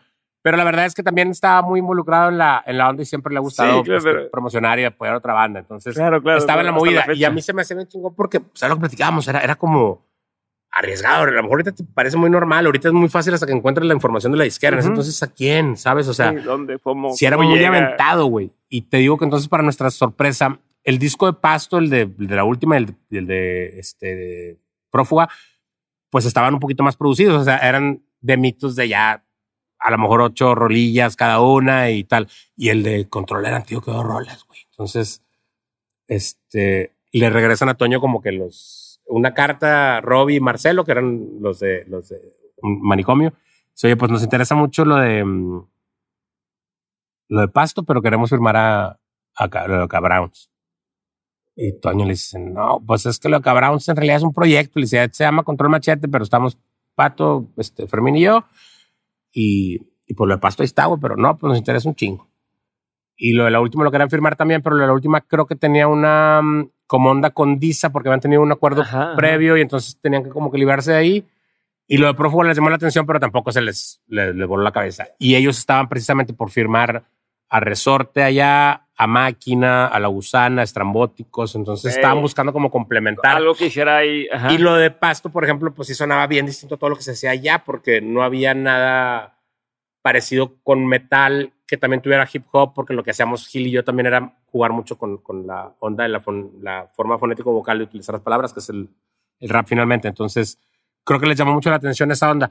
Pero a mí me parece que como estaba en ese entonces eh, prácticamente por firmarse Molotov, güey, les llamó mucho la atención el tema de que el otro fuera hip hop y que fuera como tan mexicano. Entonces decían, no, este pedo está bien cabrón, vamos a desarrollarlo. No, pues va. Entonces, me acuerdo que la primera tarugada fue que nos fuimos un fin de semana a buscar a los de la disquera, güey. O sea, pero espérate, ¿les, les, les avisan por teléfono? ¿Cómo les avisaron de que Sí. queremos ir a estos güeyes? Creo que le mandaron a Toy una carta o un fax como con la respuesta, entonces era como que pues vengan. Ok. Entonces, ¿cómo? Entonces, ¿qué pedo? Pues vamos, pues vamos, pero qué pedo, no, pues pedimos permiso el fin. Y entonces nos fuimos, creo que un jueves, dejamos, no, creo que un viernes nos fuimos a la escuela y entonces nos fuimos en autobús en la noche para llegar allá en la mañana. Llegamos el viernes en la tarde. Para la hora que llegamos, digo, de la estación de camiones, ya sabes, a la casa del Ajá. compa que nos iba a hacer el padre. ya, ya, ya. Pues para no hacerte el cuento largo, llegamos a las 6 de la tarde, hablamos a la izquierda, no había nadie. Ah, no mames. Y nosotros, madre, No, güey, mames. verídicamente llevábamos para un día, güey. O sea, traíamos de que 200 pesos en la bolsa Ajá. cada quien, güey. Pero dice que fue viernes. Entonces, Un espérate al, espérate a- al lunes, güey. Y nosotros, Berta, ¿qué hacemos? No, pues sí, güey. Nos hizo un paro Mopri, que, que un muy buen amigo de nosotros, que también lo fue nuestro manager. Eh, y nos quedamos ahí. O sea, fue como aguantar el fin de semana, güey. Me acuerdo que precisamente cotorreamos con banda, ya conocíamos a los resortes, conocíamos a los, a los, a los Molotov, porque nos habíamos ido con Pasto a tocar en dos o tres festivales ya, ya de la ciudad. eran de México. compas, Entonces, sí, ya, sí, ya, ya éramos medio compillas. Entonces estuvimos No como- había competencia O sea, no ese sentido de. Yo creo que de, no. "Ah, porque ellos sí, nosotros no, porque. A lo mejor en, en- yo creo que México es un poco diferente aquí, pero eh, creo que aquí nunca, nunca, bueno, al menos de, de la generación que a nosotros nos tocó y lo que nos juntamos o los que nos procuramos y nos, nos queremos, eh, pues nunca, nunca fue un tema este, tal cual.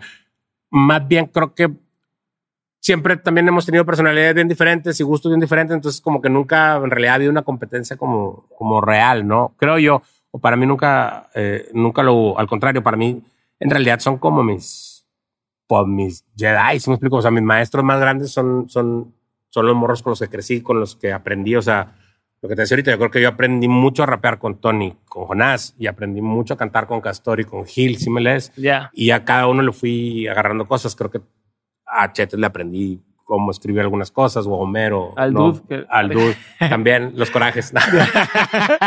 no, al Dude, la verdad es que el, el- No, claro, los, de- gritos, los gritos del Dude son muy buenos. A mí nunca me fascinó, la neta, lo sabe mi compadre. Eh, como la onda del cantada mel- melón, más melosa, no, no le va. Pero el tema del para gritar y como potente se me hace eh, súper pro. Pero bueno, también ahí eso es otro tema de, como decíamos ahorita, este, familiar y este, de, de cosas que tuvieron que pasar ellos. Pero creo que sí, a todos se, le, se les aprende mucho y, y, y se, les, se les valora por, por algo, ¿no? Y tú estabas allá, estabas en, en, en el fin de Entonces semana. nos quedamos ese fin de semana. Total, el lunes vamos con... ¿Qué hicieron el fin de semana? ¿Qué Marcelo. hicieron? ¿Qué hice- que- que- pues, me- No me acuerdo si nos fuimos a Coyacán. O sea, turistearon. sabes. Sí, turisteamos. Este, creo que fuimos al Chopo, que era también algo que nos gustaba mucho hacer porque pues en el Chopo incluso dejábamos a veces cassettes también de pasto. Es más, si ahorita vas al Chopo te encuentras una camiseta de pasto. Sin pedo. Entonces, siempre como que nos gustaba pues andar metidos ahí o no me acuerdo también si fuimos a ver a, tocar a alguien. Ya nos juntábamos, por ejemplo, también con los, con los Secta Core, con Panteón Rococó también tocamos mucho tiempo al principio. Eh, entonces era muy cagado porque fue precisamente irnos a ganar como esa posibilidad. A lo que voy es que el lunes vamos con la izquierda, nos dicen, güey, va, sí, queremos que firmen, a ver, y pues es que lo control está con madre. Y no tiene otra rola, no, pues tenemos otra, pero no hemos grabado, pues cántela. Ah, bueno, pues las cantamos Así, ahí, ahí, chinga, sí, improvisada, güey. pero pues con qué instrumentos y la madre. No, hacía capela, güey, cantamos un pedacito de chévere, que era otro que estábamos jalando. Y no, pues lo de Pasto está con madre, vamos a, a- también a traernos a Pasto y la madre. Entonces, pues este, vamos a firmar.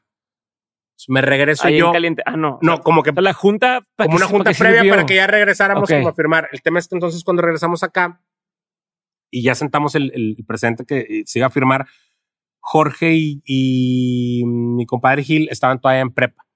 Iban apenas a pasar a carrera. Entonces necesitaban forzosamente que sus papás firmaran y mis tíos, los papás de Gil, como Gil iba apenas a entrar para, para arquitectura, le dijeron, güey, antes de que entres a la carrera no firmas, güey.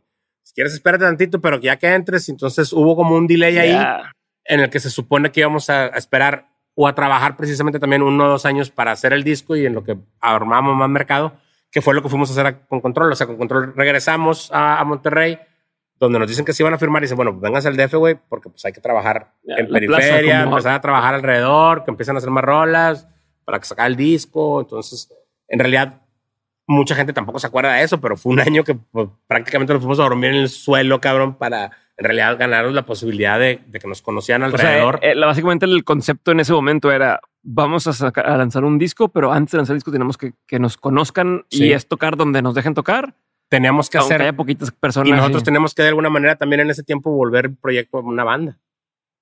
Porque pues finalmente, como decíamos, no, no habíamos tocado en vivo. Hab- Habíamos tocado una vez en vivo en una fiesta de un amigo aquí. Eh, Porque el güey dijo, yo quiero que toquen Control. Güey, Control pues es el proyecto que tenemos. No importa, quiero que vayan a la fiesta. Ah, pues vamos. Fuimos y tocamos su fiesta. Pero no era lo que tuviéramos preparado como show y, No, y tal. también era armar, como dices, pues, si la música, tengo entendido que tú la hacías un poco más digital y demás, Sí. era como la pasas a versión en vivo. Eso es lo que voy. En vivo era una locura porque era lo que te platicaba ahorita. Llegábamos con Panteón Rococó, güey, y... pues, ¿Dónde está la batería? No, que, no, pues no hay batería, chavos. No, pues, ¿qué onda? No. Y ya cuando empezó, por eso también fue un tema defender el two turntables and a microphone. Fue un tema porque era, may, así es. Y así podemos hacer un show chido. Y la gente se fue acostumbrando poco a poco. Claro que cuando se puede también, a mí me encanta sumar Sí, músicos claro. y, y darle un- una, una posibilidad más grande. Pero en ese entonces era defender la idea que era una tornamesa, güey, ¿sabes? Entonces era bien complicado porque mucha raza no lo entendía y porque entrábamos también en mercados, este, pues que estaban en otra onda, güey, ¿no? Mucha banda por ahí lo admiraba, pero güey, mucha banda no. O sea, me acuerdo las primeras veces que fuimos al Bull o en Tequila Boom, güey, nos aventaban hielos, cabrón.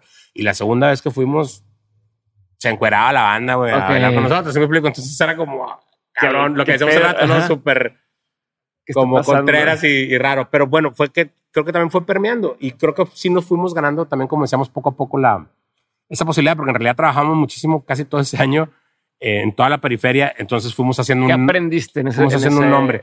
Pues yo creo que el, el- el tema del, del jale más de escenario, ya como el show, ¿no? Porque volvemos al mismo. Este tema tenía que ser muy dinámico. eh, y con Pasto a lo mejor era un poco más locochón el cotorreo y la música más pesada también te, te da como cierta ¿no? ventaja eh, para con el público y, y prenderlos y tal. Y acá es una dinámica distinta. Porque también pues era, es más el lenguaje como decíamos, de caminar, de estar como una parte, la otra parte, la gente, las manos arriba. Tienen que estar entre ustedes, sabiéndose las letras, haciendo química, pero también con la gente y que al mismo tiempo el pinche nervio de que no me conoce nadie aquí, nadie canta conmigo. Exacto. Eh, no, ¿cómo lo, cómo lo, cómo le hacías para no decir, no, pues chingada su madre, no? O sea, por ejemplo, ahorita, mejor no tiene mucho que ver, pero ¿qué, qué está pasando? Y son otras ligas, lo entiendo, diferente Claro. concepto, pero los Juegos Olímpicos, esta chica que, que dice, no, pues por tema de estrés mental y salud mental no voy a seguir en la competencia. Ok, no es lo mismo, pero hay un grado de, ese, de eso en, en, en esto que están haciendo, ¿no? Sí, ¿Cómo lo manejas? ¿Cómo el decir, "Puta, pues, no, no", o sea, que te digan, sí, que para que me firmen los discos y los discos los pone la gente en su casa y no tengo que estar yo ahí, pero ya estar ahí enfrente, Exacto. ¿cómo lo manejas? ¿Cómo mantienes eh, esa cordura? Y, y a lo mejor puedes contestarme de, en ese momento o también cuando Claro. ya iban a viajar por todo el mundo. Claro. ¿Cómo lo manejabas? Tú estás Yo creo que a lo mejor fue más- nunca habías estado haciendo eso. A lo mejor fue más complicado más adelante, como decíamos ahorita, porque sí son más grandes y son más, más, más, ah, más serio, ¿no? Por así decirlo. Pero creo que en ese entonces era una superaventura, porque volvemos a lo mismo. estábamos, em, pues, como viviendo el sueño, ¿no? Era, te tenías que ir a la gran ciudad para en realidad que te conocieran en el resto del país, ¿sí me explico? Y nunca nos imaginábamos que nos fueran a conocer en el resto del mundo. O sea, que en base a eso, después fuera a pasar todo esto, ¿sí me explico? Que también nos fuera a dar em, pues las herramientas para, como decíamos, también como hacíamos el ejercicio aquí de irlo a meter al, al 54 o a, o a radio o rolárselos a mi- mis amigos. Yo me acuerdo bien, cabrón, la primera vez que se lo puse a Milo, güey, volteó y me dijo, ¿qué estás haciendo, güey? Le digo, es mi proyecto de hip hop. Te mamaste, está bien bueno. Y yo pensé que me iba a meter Ajá, la que- madre, güey. Dice, no mames, está bien bueno, güey, pero, este pedo- pero es otra cosa, güey. Le digo, sí, pues es que sí, hijo. No mames. Me acuerdo bien, cabrón, a él y a Kiki se los enseñé en los escalones que digo que nos juntábamos ahí que en un Walkman, ¿no? Y era como, güey, pues, creo que eso, mm, pues finalmente, como platicábamos ahorita, es lo que, lo que nos, nos motivó y lo que nos, eh, creo que nos hizo lo suficientemente, a lo mejor como atrevidos em, para, para aventarnos. Creo que a lo mejor, honestamente, no la medimos muy bien. O sea, yo ahora que lo veo digo, es, güey, porque finalmente dejamos la carrera. O sea, ese fue un tema también como, como complejo. En su momento dijimos, bueno, va, nos vamos para México, ¿pero qué hacemos? Vamos a dejar un... Pues estamos en la mitad de la carrera todos. Fermín iba a ser doctor, güey. Toño iba a ser ingeniero. Y yo comunicólogo, si tú quieres, pero estábamos a la mitad, cabrón, en, en una universidad muy chida, así me explico, con un esfuerzo bien, cabrón. de Sí, una oportunidad que no cualquiera. que no cualquiera, güey. Y pues malo bien, nuestros papás estaban haciendo todos los esfuerzos. Ninguno estábamos como este, tan, tan empinados, pero tampoco estábamos jorados ninguno, ¿sí me explico? Y, y era como un tema de, de- de, pues, una posibilidad que te estaban dando para, como decíamos, enfrentar futuro y guau, guau, guau, eh, cuando no hay ninguna banda, que ya me entendiste. Entonces, por ese lado sí era como, ay, güey, ¿estás seguro? Pero bueno, dijimos, vamos un año finalmente, o sea, vamos un año, jalamos, y si no, pues al año nos regresamos y le seguimos. Va, va, va. Entonces, por lo digo que creo que ese, año fue, fue definitivo porque finalmente eh, pues tuvimos que adquirir como esa onda de, de- convertirlo en un proyecto, en una banda de plano eh, y de empezar a también a, a- como pegarnos con los fans, o sea, que la banda también nos- nos dejara em, entrar como en, en su espacio y que, que- que nos dejaran, es- este, que nos escucharan, ¿no? Porque también había una historia de nosotros como rockeros en la ciudad, entonces eso en un principio también era muy raro, porque era Sí, como que, ah, chinga, pues, Ahora resulta que están haciendo hip hop. A ver, platícame más. ¿no? Entonces todo el mundo se puso mamón y obviamente nos tiraron un chingo de mierda y mucha raza. ¿No? Este se fue por ese camino.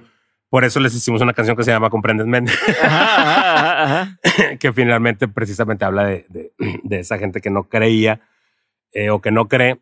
Y, y pues como te decía ahorita, creo que poco a poco fuimos eh, armando la personalidad del- de, la banda y lo que más adelante iba a ser este, eh, pues control ya ahora sí que a nivel mundial, ¿no? o sea, ya saliendo el disco y teniendo esa posibilidad, como dices tú, de empezar a salir fuera, de empezar a conocer Latinoamérica y luego este, poder ir a Europa también con, con los Molotov, eh, todo lo que hicimos en Estados Unidos, creo que ahí sí fue un poco más complejo porque ya era, pues como platicamos ahorita, profesionalizar este asunto.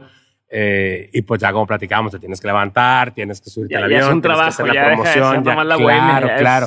Y yo la verdad es que nunca lo, lo he querido ver como un trabajo y creo que nunca lo voy a ver como, como tal, pero hay muchas cosas que, que no son necesariamente las que a mí más me gustan y que también son parte de, de, de mi jale. Entonces, pues las aprendes a llevar. El tema es que cuando estás más morro, sí te, te cuesta un poco Ya, más, si me lees. ya, sí, sí, sí. Eh, Y entonces estábamos también como... Sí, qué injusto, yo nomás quiero Claro. cantar. y la Ajá, madre, yo ajá. nomás quería. Sí, sí, sí, Tiempo así, ajá. puñeta, pues levántate, cabrón. O sea, sí me Ok, lees. claro, Claro, claro. me acuerdo perfectamente que una vez Robin nos dijo, cabrón, esto de que ustedes me dicen que no se quieren levantar para ir a hacer promoción, un día ustedes me van a venir a decir a mí que los levante para que vayan a hacer promoción. Un día van a querer hacer promoción, cabrón. O sea, un día, si me lees, Ajá, claro. ahorita tienes un chingo, ahorita crees que, que siempre sí. va a haber, si me lees, Ajá. que siempre te van a querer entrevistar. Y eso no es cierto, no pasa. O sea, ahora lo sabemos, va para arriba y para abajo. Y, pero en su momento piensas que ay, Es intocable, como decíamos, claro. Sí, sí, sí. Pero creo que es un poco también el, eh, el tema también con alguien lo platicaba hace un poquito. Ahí sí creo que pues no, no estábamos preparados en ningún sentido para eso. Entonces creo que eso sí es algo que te puede a lo mejor desbalancear, güey, ¿no? ¿Te desbalanceó Eh, a ti? yo creo que en algún momento a lo mejor, pero, pero muy poco, porque como te decía ahorita, creo que algo que, que siempre he agradecido y que valoraré siempre es, es el tema de mis amigos cercanos y, y mi familia, que eso creo que siempre me, me aterriza. Entre ustedes. Pero sí, entre nosotros sí empezamos también a tener como, obvio, diferencias y tal, porque pasábamos de, de- de casi no estar mucho tiempo juntos, de repente fue como decíamos, irnos a vivir un, un año juntos, a dormir en el suelo juntos, a Claro. compartir el baño, güey, a luego vete otra vez a una van, un avión, güey, juntos ve- 24 horas, puta, te empiezas a volver loco. Entonces, con compas, compas, cuando se van así, vamos a un rancho fin de Exacto. semana. Ya de repente dices que, ay, no sé qué este al cabrón tercer era día así. ya no lo quieres ajá, ver, güey, exacto, ajá. eso es lo que voy. Entonces, imagínate acá, cabrón. Y luego, pues, como todo, entra el tema de, de, de, de- de si la, este, el grupo, el, eh, la lana, eh, la estrategia, toca, la no sé logística, tal. si quién manda, quién no manda, o sea, todo este tema, entonces, eh, ya se vuelve más, más, más complicado, más, más cansado. Eh, pero en realidad creo que fue una aventura bien chingona. Yo, yo hasta la fecha lo, lo, lo valoro mucho, lo, lo, lo- es algo que, que admiro mucho y, y a- que agradezco mucho también, además, de haber tenido la oportunidad con tanto con Toy como con, con- con Fermín de haber vivido todo esto eh, y de haber crecido también alrededor de, de ello, este, se me hace bien, bien valioso. Lo extraño también mucho, pero bueno, de alguna manera también, pues como decíamos, tocó de repente eh, que cada quien agarrara como, como su dinámica y, y pues se vale. Eso te hacía, hacía que era llegar ahora de cómo es para ti decir, bueno, ya esto no existe, ¿no? O sea, ya aquí se va a acabar. ¿Cómo evitas decir, pues me voy para abajo? ¿No? O sea, porque bien pudo haber sido, no, pues se acabó, este, no, Claro. pues yo, yo quería hacer esto y la madre, bye. Sí. Y te vas para abajo y ya nunca vuelves a hacer nada y nunca vuelves a tocar o lo que quieras, ¿no? Eh, como si, fueras en un jugador americano y se lastima Sí, y exacto. ya se acabó el, el, Sí. el de este, ¿no? O sea, que, ¿cómo evitas o cómo evitaste, o no sé si, si tuviste alguna época en la que te dio un bajón y, y cómo sales de eso y no, pues sabes que lo vas a seguir dando y voy a seguir haciendo lo mío eh, y vamos a seguir empujando. Yo creo que, mm, pues en realidad no, o sea, creo que sí- sí- siempre tuve como claro que lo necesitaba seguir haciendo, ¿no? A lo mejor hubo momentos en los que, como platicábamos, eh, se puede haber sentido uno menos como fuerte o menos como claro, ¿no? Ajá. Es como- Em, pues que se vuelve un poco tu identidad en un momento esto y Sí. luego dices, ¿y ahora, y ahora Claro, qué? pero a mí también, sabes que me siempre me ha pasado que esos momentos son los que precisamente me hacen recapitular en que entonces estoy bien. ¿sí me? O sea, si estoy, si, si estoy dudando en eso, es porque algo estoy, o sea, ¿sí me explico? Ajá, o sea, ajá. lo estoy haciendo mal o me estoy, ¿sí me explico? Es como una buena, este... Aunque no es agua, perdón, porque Sí, un poquito más de agua. Em, sí, es, es como una buena señal, eso es a lo que voy. O sea, y bueno, yo creo que también por otro lado, como platicamos ahorita, el tema este de, de cuando em, entiendes o te das cuenta que, que esa comunicación con la gente, tú lo debes de, de saber perfectamente.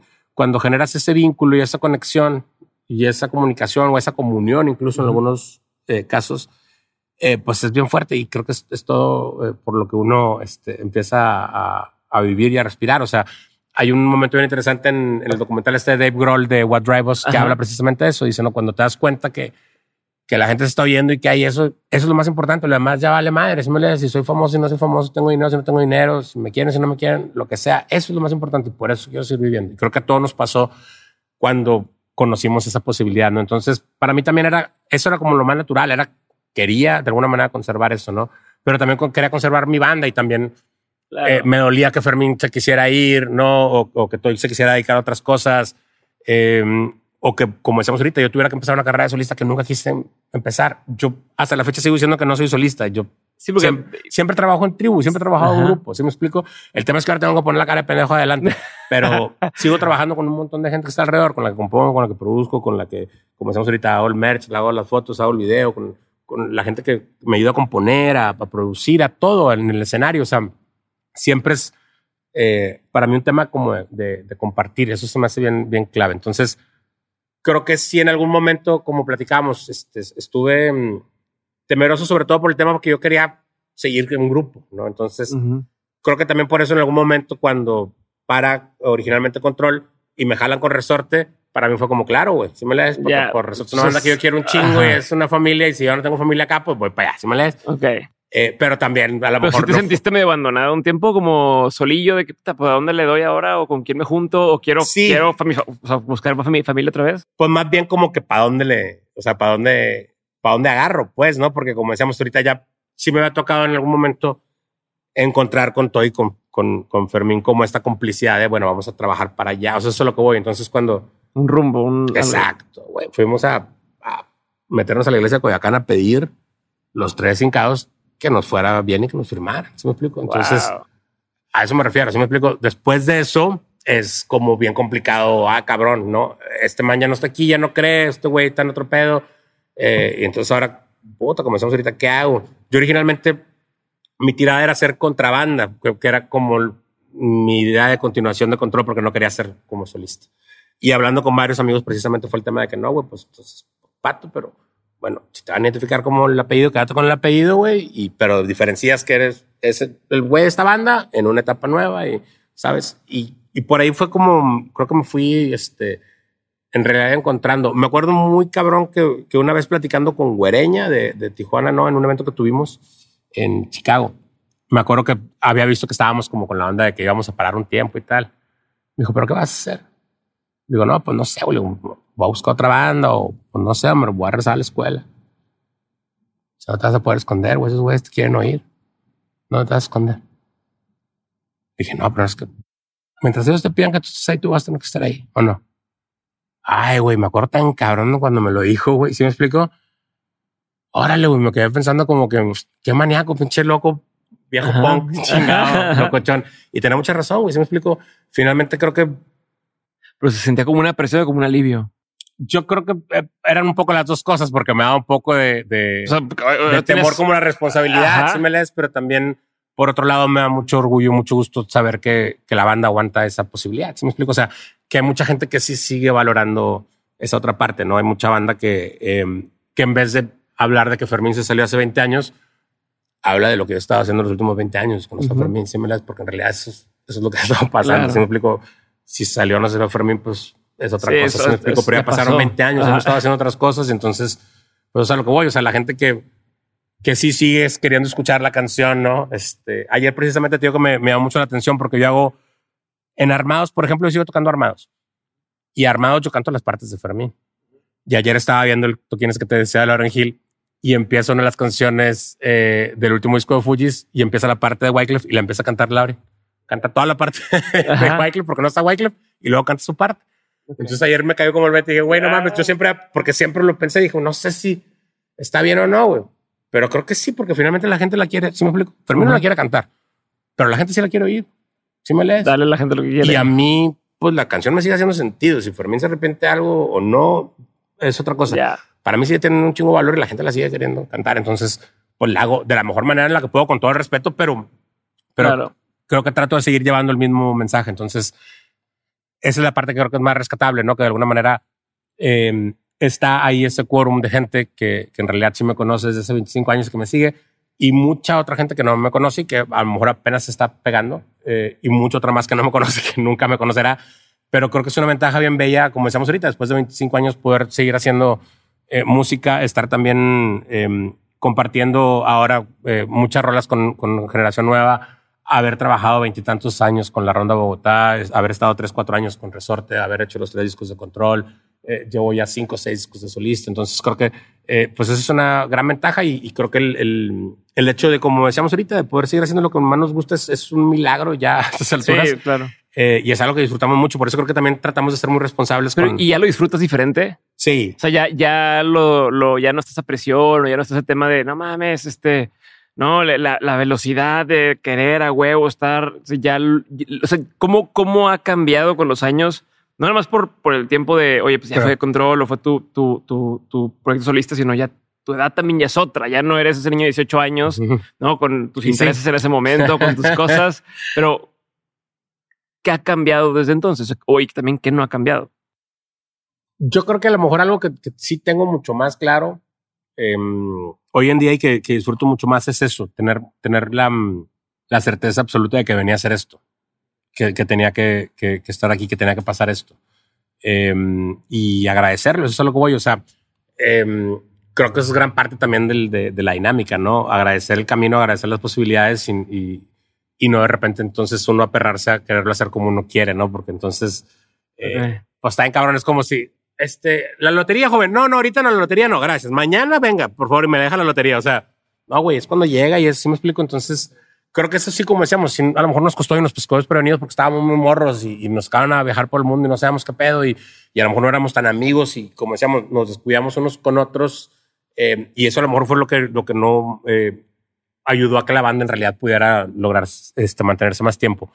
Pero también, como te decía, por otro lado, muchos años eh, fue como pensar qué podría haber hecho yo para que la yeah. banda no se desintegrara, ¿sabes? No con el pero ya sabes, como sí, a que a ver, personal, dónde, como compa, dónde fue? ¿Dónde? Es como, ay, güey, o sea, a lo mejor la cagué, si me lees, o sea, uh -huh. ¿qué tal que yo pude haber hecho algo más, no? Eh, y creo que hay un momento en el que entendí precisamente como te decía ahorita, que, que no, que tenía que ser así. O sea, creo que el, el, el, viaje más complicado ha sido ese, ¿sí me explico? O sea, hasta antes de eso, antes de Cristo y después de Cristo, en buena onda, pues sí fue diferente, güey, sí me explico, porque volvemos a lo mismo. Este, a mí sí, sí me sigue pareciendo bien complicado cuando como eso ahorita llegas con alguien, güey, después de 20 años se pregunta cuándo está Fermín. Bueno, Fermín se fue hace 21 años. Sí, ajá, ¿Sí me carnal. No sé, güey.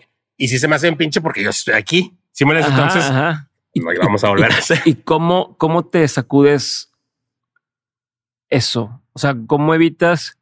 No nada más eso, cualquiera de todas estas cuestiones cuando pues, queda claro, tú estás en otro canal, pero no te entran eh, como haces un deporte y dices, puta, se me mete el partido pasado que perdí. O y dices, ay, güey, no, o voy a, estoy jugando a pádel, entonces es remate, este, dos, tres puntos y le fallé el remate. Entonces te, volver a rematar y dices, eh, donde, donde sí, le va a caer igual o no. Que, exacto. ¿Cómo, ¿Cómo evitas, por un lado, que te afecte para decir, eh, o sea, no, no quiero volver a repetir, pero también que no te que no por a huevo por, por dar la contra, Exacto. no hagas lo que te nace hacer. Sí. ¿Cómo encuentras ese balance tú en tu forma de trabajar ahora? Pues yo creo que también tratando de ser bien honesto, como platicábamos ahorita, ¿no? O sea, eh, y, y, como platicábamos también, creo que manteniendo mucho el contacto con, con la gente, que creo que eso también es bien importante, porque creo que finalmente es donde te, te alimentas. Donde te alimentas y donde en realidad hay un termómetro, ¿no? O sea, eh, estas cosas son las que en realidad te dicen o no te dicen, ¿no? Yo el, precisamente el año pasado, antepasado, estaba como con, eh, en, en, uno como esos momentos que dices, no sé si a lo mejor como platicamos, lo que te decía, yo por mí tengo claro que puedo seguir toda la vida haciendo esto y mientras uh -huh. pueda lo voy a hacer, o sea, lo tengo muy claro, pero también tengo claro que va a llegar un momento en el que probablemente se va a acabar, ¿sí me explico? O, o, que ya no me voy a poder subir al escenario o que ya, que ya no va a haber alguien que me escuche. Entonces, creo que también es natural y es, es lógico. Eh, entonces creo que de repente, como platicábamos, puede tocar que, que te toque esta onda de decir, ay, güey, no sé, a lo mejor, o sea, no que quiero aventar la toalla, pero si me toca que me tengo que retirar, pues me retiro, no pasa nada. O sea, que a mí también, yo siempre pensaba en las señales y he creído mucho en, okay. en, la, en, los, en, los, símbolos y en las señales. Entonces, yo soy así, mándame una señal, Dios, y de plano quieres crece, que crecen cosas así no? de, de, de, la astrología, numerología. En algunas cosas, cosas. Algunas cosas. En el. Creo mucho en la energía. Ok. Y en, y en el en la ley de atracción, en el universo, en el bien y el mal. O sea, no, entonces sí soy un poco como este. Crecí en Star Wars. Así que exacto, sí, exacto, sí, okay. sí, sí. Eh, entonces te digo que tengo mucho como esa onda, pero la verdad es que me, casi toda mi vida se, se, se va por ahí, si me explico. O sea, con alguien también platicaba hace poquito lo que te decía hace rato. O sea, eh, en algún momento muy como inseguro, escucho una canción de Chetes y, y encuentro una frase que, que me está diciendo a mí. ¿Sí me lees? Ok.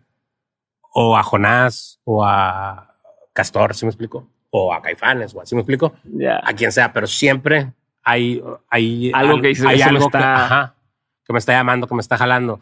Y normalmente tiene, tiene razón, si me lees. O sea, hay como una, lo que te decía ahorita, que creo que es lo que me da esa certeza, que sí aprendí en algún momento a decir, ya no, ahorita soy un- una persona sumamente chilera, pero yo, por ejemplo, con el tema del dinero es porque sé que no tengo dinero, pero nunca me falta. Sí. ¿Sí me lees? Entonces, Sí. cuando me empiezo a preocupar por el dinero, Es eh, cuando más me vuelvo a apretarse también el asunto, ¿no? Y cuando me vale más, cae, ¿sí me explico? Y justo también lo que te decía el día que digo, güey, no, no mames, me pondré a hacer otra cosa. Al día siguiente, pum. ¿Sí me lees? Pero es lo que necesitas. Ajá, ajá. Nada más. ¿Sí me? Sí, sí, sí. Y yo también ya he aprendido con el tiempo a entender que probablemente si me dieran todo, yo me volvería loco. Y no, y no lo. Ajá. me da nomás lo que es, güey. Creo que también tiene, tiene sentido, porque si no también pierdes, ¿no? Hambre, pierdes. ¿Sí me explico? A mí, Ya. por ejemplo, Jason, mi compadre con el que eh, siempre trabajamos, productor también y con el que componemos en Los Ángeles, eh, siempre me dice, ¿cómo estás, güey? Bien. Me dice, ¿tienes dinero? Le digo, no, güey. Me dice, qué bueno, ponte a escribir un disco. Ahora sí, dale. Sí, ajá. exacto. Que claro, güey. O sea, sí creo mucho en eso, pero como te decía ahorita, creo que finalmente me, me ha becado el universo para hacer lo que más me gusta en, en- en esta vida y eso se me hace sumamente hermoso. Si me explico lo que sea, güey. Si me explico, o sea, porque eso mismo, no, a lo mejor no me ha dado toda la posibilidad, si me lees. Que sí, porque eso mismo, sí, O sea, sí. pues estás haciendo lo que, lo que Claro. O sea, sigues haciendo lo que hacías desde los 12 años Sí. que dijiste que yo estaba en la Ajá. música. Aquí estás, güey. Ah, para mí eso ¿no? es rico. Y, y exacto, no, pues tal cual. Y, y, y- y vienen estos nuevos proyectos y viene este el nuevo disco y viene el proyecto que estás haciendo con, con Milo, este, con, con Tere. Tiene que sigue siendo alrededor de, Sí. de, de lo mismo. Exacto. Entonces ahí estás. Sí. A ver, ¿qué es lo que más te emociona de, de- del nuevo disco? ¿Qué es lo que más te emociona de lo que acaba de salir hace poquito la canción? Yo creo Eh, que la, mm, la verdad es que la, la cantidad de canciones, porque te digo que también fue una locura, 20, de repente ¿no? que, que sí, hablando con Sea, mi manager, me dijo, May, pues necesitamos hacer canciones. Entonces pusimos como locos. Tengo probablemente otras 50 canciones a lo mejor en desarrollo, si me explico. Y estas 20 ya fueron las que es- escogimos, que también tienen como esta mm, especialidad o esta particularidad de que tienen alguna colaboración ahí este, interesante, de raza que me está echando la mano. Eh, y creo que precisamente eso es lo más chingón. Ahorita el, el- el hecho de, por ejemplo, eh, me llevo muy bien con Charles Sanz desde hace años, pero yo lo admiro mucho también. Este, y es un morro de una generación mucho más chica. Yo tengo muy buenos amigos de, de- de Hermosillo y conozco mucha raza de la vieja escuela. Simpson es de, de Ataque Furtivo del Desierto eh, y hay otro par de compas de allá que, que tienen muchos años, pero él es de una generación más, más chica.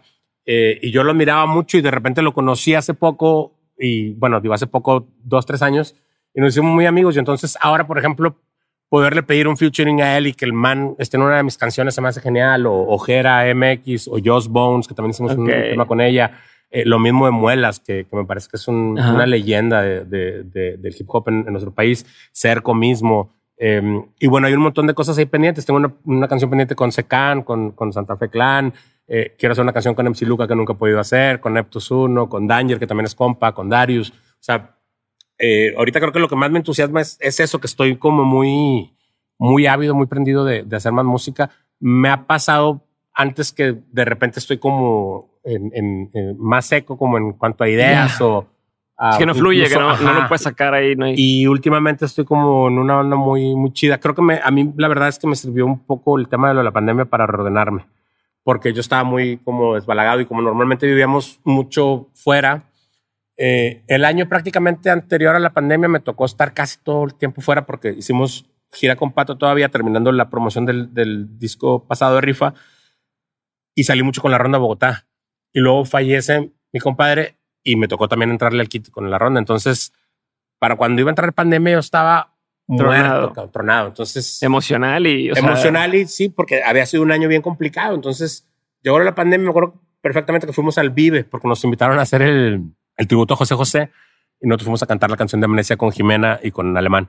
Entonces era como, güey, claro, tenemos que ir, aunque ya estábamos como con el culo de que Sí, que, la pandemia, ajá. no sé qué. Entonces, pues ahí vamos. Eh, y te digo, finalmente salió todo muy bien. Y cuando venimos de regreso, me dice mi compadre, Sam, me dijo, güey, compra algo de súper, me dijo, va a ser de perdido un mes encerrados, así que aguas. Sí, está bueno la chica. No, pues sí, en la noche ya dijeron, sí, güey, no salgan ni la madre.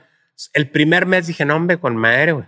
Porque justo este, ve que tenía una lanilla ahí, güey. Dije, un mes me pongo a componer y voy a poner a oír música. Ajá. Y las primeras semanas me eché unos tragos y coqueto y la madre. No, hombre, las tres semanas ya estaba así. qué pedo, qué pedo, güey. ¿Dónde, dónde? Pero me sirvió mucho para lo que te decía ahorita. O sea, fue aterrizarme, sacar, por ejemplo, eh, muchos demos que tenía en la computadora viejos. Empecé a retomar también la onda de programar mucho más. Ya agarré un poco más la parte técnica. Te digo que me puse a ver videos Sí, a lo ah. loco, güey. Eh, yo te lo juro que hasta ahorita, no sé, en la tele le cambio y si está clase de música de cuarto grado, me quedo viéndola, güey. ¿Sí me Ok. explico? Feliz, güey. ¿Sí me explico? Ok, Por ok, las ok. notas y porque me ayuda, porque también siempre es como una manera de darle como, como continuidad. O busco también esta onda ahora eh, con mi compadre Bringas, que es el, también uno de los guitarristas de mi compadre Celso Piña toda la vida y un gran guitarrista acá de Monterrey. Eh, le pedí paro y, y estoy tomando clases de guitarra otra vez. Eh, arreglé el bajo que tenía también ahí como Es como que agarraste un nuevo aire. sí. Sí, sí, sí. Y, y más bien creo que precisamente lo que te decía ahorita, creo que me quedó muy claro que tengo que aprovechar. Si me explico, que tengo que, que tengo que, que ser más productivo. O sea, siempre te digo que he sido muy como hippie en este sentido de, ay, ay, se va, como decíamos, la cuenta y, hey, ay, la rola y bueno, ahí vamos y ajá. Y salen las cosas porque siempre he sido así, un poco disfuncional, pero funciona. ¿Sí me Ajá. explico? Eh, y ahora, pues lo que te decía, nada más entendí que sí, este, funcionan así las cosas, pero creo que lo, lo puedo hacer más prácticas todavía. Ya. O sea, creo que me puedo a lo mejor este, cuidar un poquito más, desgastar menos, si me lees, que también es algo que me di cuenta precisamente cuando venía llegando del, del año este que te digo, la pandemia. Que yo venía con la onda que decía, no, güey, igual ya, pues es que son 45 años, a lo mejor ya estoy cansado. No, güey, pues es que me estoy desvelando un chingo, estoy tomando un chingo, estoy viajando tres días seguidos, entonces. Cualquiera, ¿sí me o sea, explico? claro, o sea, lo que ¿qué necesito es, no es dejar de viajar, es empezar a viajar mejor y dormir más, o sea, cuidarme en este tipo de cosas. Entonces, nada más eso. Es como que no dijiste, chip. no dijiste dejar de tomar. Dijiste No, nada, los otros dos. Sí. o sea, dijiste, estoy tomando un chingo, estoy viajando mucho y estoy tal. Y dijiste dejar de hacer otras dos, pero desordeaste de la de tomar. La de tomar, no. Este, no se sigue igual, pero lo demás le sé. bajamos. No, a todo igual, porque Claro. también lo que pasa es que es eso. Tengo la, la mañana esa, me acuerdo muy cabrón que la, la primera vez que conocí a Alex de, de Maná, me decías que mi compadre Fer, me dice, es como de vieja escuela, me dice, él es como especial, pero dice, pues es como poeta maldito. Me dice, él se toma sus botellas de vino y se pone a escribir. Le digo, claro, güey, todos, güey, a mí también me encanta. O sea, porque es una parte donde, pues como decíamos ahorita, te puedes debrayar. Y el tema es que a mí me encanta esa onda de la bohemia, de la desvelada, y me puedo quedar tres horas y Sí. me dan las seis de la mañana. Y el tema es que al día siguiente ya me levanto hasta la tarde, ya como mal, te va haciendo ya ando cansado, entonces ya no quiero componer. Si me lees, entonces es eso, nada más como que estoy cuidando, porque antes te decía, bueno, eh, no pasa nada. Y sigo siendo así. Si el lunes se me antoja ponerme un poco, me lo pongo. Si no tengo nada que hacer, va. Pero también sé que si me aplico y que si en vez de tomarme un pomo, me tomo medio, güey. si me explico, o un cuarto, güey. Grabo dos canciones y no van a tan madreado, ¿sí me lees? O sea, sí, claro, o si amerita claro. también como decíamos, bueno, te vas, güey. O sea, no pasa nada, pero creo que es un poquito nada más medido. O sea, es, eh, para mí creo que es, es clave. El tema es que precisamente yo soy también libre y el balance es como lo. Que- ahí está, ahí está todo el Ahí está el pedo, sí. Oye, a ver, eh, antes de pasar a una parte de preguntas finales, quiero nada más saber, eh, cuéntame de cuadrante local, ¿qué es y por qué empezaste eso? De Cuadrante, fíjate que empezamos a platicar hace rato, que es una, es una plataforma que estamos apenas empezando a desarrollar. Em, pero la idea es que sea precisamente como una bitácora. Nosotros creemos que es una, que es la memoria de, de la cultura, em, digamos, alternativa contemporánea de- del país. Eh, y nos empezamos a dar cuenta precisamente de que se están perdiendo los demos de los que te hablaba, ¿no? Ujú. O sea, los demos de la última. Tú, tú decir, ¿dónde puede escuchar a Las primeras todo eso? camisetas de carnienses, güey, ¿no? Que, o sea, carnienses sacaba unas camisetas blancas que traían un platillo volador, ¿no? Y era como, ay, güey, ¿qué es eso, no? O la camiseta la última de Lucas, que era chiva con los pantalones abajo, güey. Eh, hay una serie ahí como de, mm, de documentos que creo que es bien importante que se, que se preserven, porque de alguna manera son parte precisamente de la escuela que nos permitió a nosotros hacer todo lo que hicimos. Yo siempre he hablado incluso más, tengo un disco y luego, te, luego platicamos otro día de eso, pero yo en el 99 precisamente que, que paramos, eh, me metí a hacer un disco eh, con un proyecto que se llama Vicio, Audio Vicio. Y eran puros temas de canciones de bandas de Monterrey que a mí me han inspirado. De, de Faces, La Corte, eh, Niña Violeta, Blues Wagon, Cuervos de Malta, Nus, toda esta generación, acarnienses. Entonces, eh, mi idea en ese entonces era hacer ese disco y hacer una documentación, un documental o un libro hablando de la escena anterior a la nuestra, porque para mí esa fue la que en realidad inició lo que nosotros pudimos concretar, por así decirlo. O sea, como mártires se quedaron los acarnienses, pero eh, inspector o, mm, eh, como decíamos ahorita, o, plastilina o zurdo sí salió. Entonces, eh, o igual, como decíamos, Niña Violeta, pues de Niña Violeta venía mi compadre este Andrés Cantizani, o, en Faces estaba también mi compadre Gustavo Montalvo, que es también de los viejitos de, de, old school, del, del, pues de la escena de aquí. Entonces, para mí también era importante hacer como ese, como ese acercamiento para con, con la banda, ¿no? Em, y pues de alguna manera ahorita, como te decía, el, tema de lo cuadrantes, pues retomar como todo ese, ese acervo, o sea, y tratar de documentar, queremos hacer, estamos haciendo un, un museo pues de, de, de como toda la escena, que queremos hacer obviamente físico en algún momento, pero ahorita lo estamos haciendo todo digital para que la gente pueda entrar eh, la gente participa también, tú subes tus flyers, tú subes tus fotos, las cosas que, tengas. Claro. Tiene, claro. Y es una comunidad, o sea, estamos en interacción todos. Por ejemplo, arrancamos con un top five y entonces eh, Kiko de División Minúscula se mete y pone su top five. Mis cinco bandas favoritas de Monterrey, mis cinco canciones favoritas, mis cinco lugares favoritos, ¿no? Te vamos a invitar también para que lo hagas tú. O sea, la onda es esa, que estás haciendo como esta comunidad eh, te digo que aparte ahí tenemos un podcast que, que, tiene Chayo eh, de cinco minutos y otro que tengo yo de cinco minutos, pero vamos a empezar un programa de, de radio juntos, también con Milo.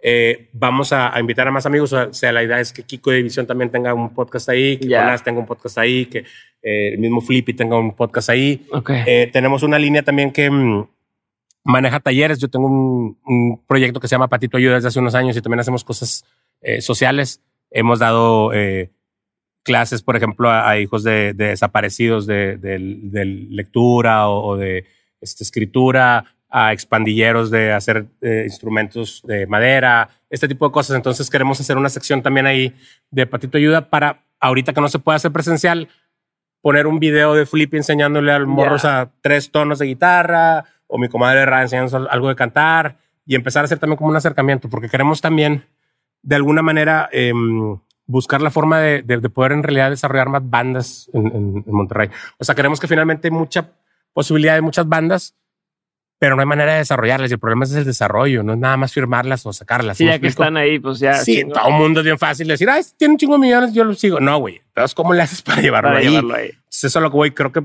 de alguna manera por ahí también traemos esta idea con, con Flippy, mi prima Tatiana, Victoria Cune y yo de alguna manera a lo mejor eh, precisamente buscar algún recurso para bajar de iniciativa privada a algún otro lado, pero que digamos, güey, podemos estar tres o cuatro bandas al año. como si fuera una empresa, un startup, güey. Así de vamos a, fondearla para que pueda. Y ya a lo mejor en base a nuestras empresas, o sea, la empresa que mueve Yumbo, la empresa que mueve Victoria, la empresa que mueve School of Rock, güey, pues que a lo mejor ya los metas a festivales o, cada quien le puede empezar a ayudar un poco a la banda. Pero el chiste es desarrollar el talento, porque eso es finalmente lo que no hay.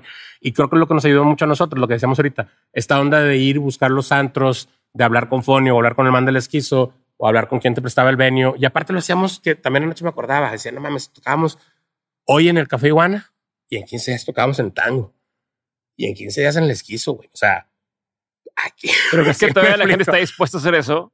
Yo creo que, ya les da como un tema de no, pues ya mejor. Yo creo que lo tendríamos que, eso es lo que voy, o sea, porque creo que de ahí es de donde sale la, la, la necesidad. ¿Sí me explico? O sea, yo me acuerdo perfectamente de haber ido a ver la última de Lucas y era el, el, el espacio chiquito del, del, frente del iguana hasta la madre y Chiva parado así de que en la pared del vecino y se aventaba y era todo un show, güey. Sí, güey, pero güey, te estoy hablando que eran 500 morros y se veía que estaba para reventar eso y se quedaba gente afuera y era. que no se les olvida. Pero era esta onda de, claro, yo creo que eso sí es bien importante porque hace mucha falta el, el, el, el regresar a eso. O sea, creo que también los espacios, si me explico, que se recupere esta posibilidad de, en realidad ir y echarte una cheve y ver una banda. Eso es bien importante y creo que también, eso también hace las bandas, porque si no, hay un tema creo que muy interesante ahorita con la tecnología, como decíamos, y poderte producir, poder hacer tú en tu casa, grabar todo.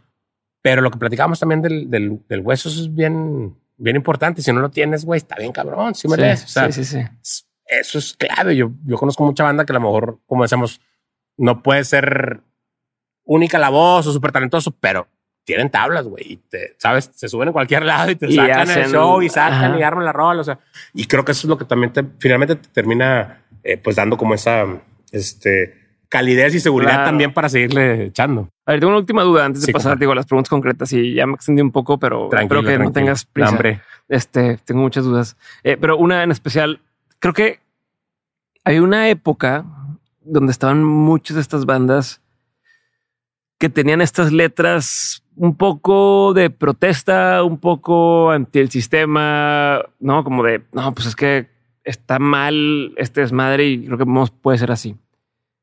Mi impresión desde acá fue siento que se ha ido perdiendo un poco eso, aunque pues, el sistema no ha mejorado, no? O sea, bueno, Claro. o a lo mejor ha mejorado un poco en general, pero No, ejemplo, ahorita estamos otra vez en, en temas de Sí. todo está en general en el mundo. muy complicado. Hay muchas cosas complicadas, ¿no? Pero ya no encuentro estas bandas que, que hablen en contra de o que hablen como en ese entonces era como especie de grito de guerra, ¿no? De vamos a levantarnos Sí. todos y, y ponernos pilas y aplicarnos. Sí, totalmente. ¿Notas eso también? O sea, ¿sientes que está pasando eso? ¿Y, y Yo creo por que qué? sí. ¿O- y ¿Qué tendría que pasar para que vuelvan a existir estas bandas que en lugar nada más de cantar de vamos a bailar, Exacto. ¿no? O de vamos a perrear y, y- lo que quieras, Sí. toquen estos temas? Yo creo que es bien importante porque dices algo bien clave, que finalmente es, es, em, como platicamos hace rato, el, el- uno de los de las finalidades más claras del- de la música también, como decíamos ahorita, la, la comunicación, pero también es de alguna manera hablar de algo que no te gusta o proponer, enfrentar. ajá, o proponer, como decíamos. Nosotros siempre nos pasó que en un principio nos decían es que Control es una banda de protesta. Decíamos, no, es una banda de propuesta. Porque yo no te estoy diciendo que no me gusta algo y nada más y que lo quemes. No, te estoy diciendo que no me gusta algo y que yo propondría hacer esto o esto. ¿Sí me explico? Ajá. Entonces, siempre tuvimos como ese, como ese lado. Creo que si hay algo muy, muy claro que es muy diferente y que es que el, el país sí cambió en el sentido em, de la exclusividad que había nada más con el, con el- con el anterior partido. ¿Sí me explico? Nosotros Ok. empezamos en un, en un país que era todavía así, güey, era una dictadura Ajá. que había estado siempre montada por el mismo sistema y en el que había llevado a la misma gente. Entonces, sí crecimos ahí, sí llegamos hasta, hasta esa posibilidad. O sea, yo me acuerdo precisamente de los primeros covers que hacíamos era este, eh, ¿cómo se llama? La de mm, y las tocadas de rock. Este, Ok, ok, abuso de autoridad. Sí, sí, sí. Ya no las quieren quitar, ya solo va a poder tocar. Claro. Entonces, em, a lo que voy es que era eso. O sea, finalmente, como platicábamos, en un principio también era, era como mal visto, ¿no? Porque a ver, tocada de rock en, en arquitectura en la uni, ¿por qué? Los rockeros que quieren, no, güey, que se pongan a estudiar, sí me lees. O sea, Ajá, ajá. también siempre hubo como esta onda, y, y, y- pero creo que también, como tú dices, es bien claro el tema de, de lo que se está hablando. Hace poquito veía un programa precisamente de, de reggaetón eh, y hablaban precisamente del tema que siempre hablamos, ¿no? Que si las letras, que si misóginas, que si nada, ¿no? Dicen, sí, nomás que no se han puesto a pensar una cosa, que el reggaetón trae la voz de los más marginados Sí. y los que menos posibilidad tienen. Es tu termómetro más real. Entonces, si no estás encontrando ningún contenido en lo que están diciendo, preocúpate, güey. Porque viene desde abajo y entonces, como decimos ahorita, no hay contenido y no hay nada más de que hablar. Esa es la realidad que tienen ahorita los morros metidas en la cabeza. ¿Sí me explico? Ya. El dinero fácil, como decíamos, el salir, no, el, el tracalear, el chingarte a alguien, el darle la vuelta. O sea, y esa cultura creo que es, es algo muy pedorro que hemos ido como aprendiendo y, y- y mamando y que tenemos que ir dejando, como decimos ahorita, sin irnos tampoco al lado como platicamos, contestatario ni totalmente socialista, porque mucha raza también me dice "Es que es el tema socialista. No, güey, no, a ver, o comunista. Una cosa es comunista, otra cosa es socialista. Si me lees, o sea, vamos a hablar, si me lees, no me vengas que Venezuela, güey, a ver, si me lees, porque la gente se confunde y Sí, es un sí, cabrón sí. que, que aparte hablemos con esta seguridad que solo nos da la pendejez, güey, cuando no sabemos, si me lees, de lo que estás hablando. Entonces, yo creo que lo más importante, como, como decíamos hace rato, es que siga teniendo una voz diferente y que siga diciendo algo distinto. Si me lees, que siga, como platicamos ahorita, este, siendo incómoda o que siga proponiendo que, que siga haciendo pensar a alguien. ¿Sí me explico? O gritar, se vale. Pero Ajá. creo que el, el grito nada más no es. Lo que pasa es que ahorita tengo el tema con el, con el grito porque creo que es, creo, creo que es, o sea, es un elemento casi violento que ahorita se está utilizando mucho porque la sociedad está muy acostumbrada a gritar todo. Todo el mundo quiere su opinión ya y es más importante que la de nadie y lo tiene que decir antes. Y entonces, si me lees, y esto es una onda muy también retrógrada que tenemos de, a ver, respira tantito. eh. Sí, güey, porque también te acaba estando mis cinco opiniones del Grammy para que quién le importa, Sí, sí, puñero? O sea, sí. ¿sí explico? Todo el Sí. mundo es experto, Todo güey. opiniones, Todos saben de política, todos saben de skateboarding, todos saben de mercadotecnia, todos saben de hacer buñuelos, todos saben de Masterchef, güey. todo- Sí, güey, está cabrón, güey. A nadie les gusta nada y todo. y nada les gusta y ningún chile les emociona. Entonces también está cabrón porque volvemos al mismo. Creo que tiene que ver con lo que decíamos hace rato, ¿no? El, hay cosas que dices, ¿vale la pena pelearnos por Masterchef? ¿O vale la pena verte por de, güey, no Exacto, güey. Está cabrón. Sí, sí, sí. O hacer un pedo, tú lo mismo por una pendejada, por un, güey, disfrútalo. O sea, eso es lo que voy. Creo que también hay muchas cosas que, que como decíamos ahorita, se toman muy en serio y que no deberían ser tan tomadas en serio. Y hay otras cosas que deberíamos tomar en serio y que no las tomamos en serio. Eso es lo que voy. Entonces, a mí lo que no me gusta en definitiva es el tema del, del, del anonimato, ¿no? O sea, Ajá. el hecho de que alguien anónimamente te pueda, ¿no? Hacer una opinión o ¿eh? una crítica, güey, cuando pues nosotros mismos no saben ni quién soy, ni qué hago, ni qué pedo, o sea, qué hueva y qué huevos, cabrón, ¿sí me explico? Eh, y otra, sí, como decíamos, bueno, una donde puedes haber un diálogo y una, pero es como todo, güey, o sea, tú sabes, a mí siempre me pasa con un compa que se empieza a hablar de fútbol, güey, y veo que puedo platicar, bueno, me puedo quedar tres horas platicando con un güey de fútbol, pero si desde un principio veo que se va a poner en su plan de no, May, contigo no quiero hablar de fútbol, ¿sí me lees? Sí. O contigo no hablo de política. O contigo no hablo de, ¿sabes? Porque sé que no lo voy a poder hacer. Si lo vamos a poder hablar, Chile, y, ¿sabes? Sin que sea personal que y que si yo tengo y- razón y, tú ni la madre, lo hacemos. Y si no, qué hueva. Porque si me explico, no, ni te tengo que mostrar, ni te tengo que dar, ¿sabes? O sea, Y aparte nosotros qué, pues el fútbol está allá, ¿sabes? Como Eso es lo que no voy. estoy jugando yo. Sí, compadre, pero todo el mundo cree que sí me lees. A mí Sí. siempre me pasa con, con, con los Tigres. la- lo del Tuca a mí se me hacía que era como increíble, porque todo el mundo, "Ah, es que pinche Tuca. A ver, puñetas, tú tienes un pinche Ferrari. No, el señor sí, güey. Y se lo ganó dirigiendo. Cállese el hocico. El señor es el que dirige, usted no. Si me explico, usted, el día que usted tenga un Ferrari como el señor, Sí, que sí. abre el hocico y nos dice que puede. Si me explico, si el señor con todo el Ferrari, los años que tiene, güey, no puede, cabrón. ¿Por qué nos hace pensar, ok, entiendo que a eso vas y es como la lucha? Ajá, de si gritar todo, te- ajá. Pero en serio no nos Sí, podemos pero también todos tenemos O sea, este sesgo sí- de que sabemos más de yo, lo que pero eso realmente... yo sí conozco gente, cabrón, que cree, güey, que es más chida que el Tuca. O sea, si me lees que es Sí. más pila. Sí. Tengo amigos y amigas güey, que, Que dicen, creen no, el Tuca es un que son pendejo, más yo tengo que... inteligentes que... el Tuca, güey, en su cabecita, güey. ¿Sí me explico?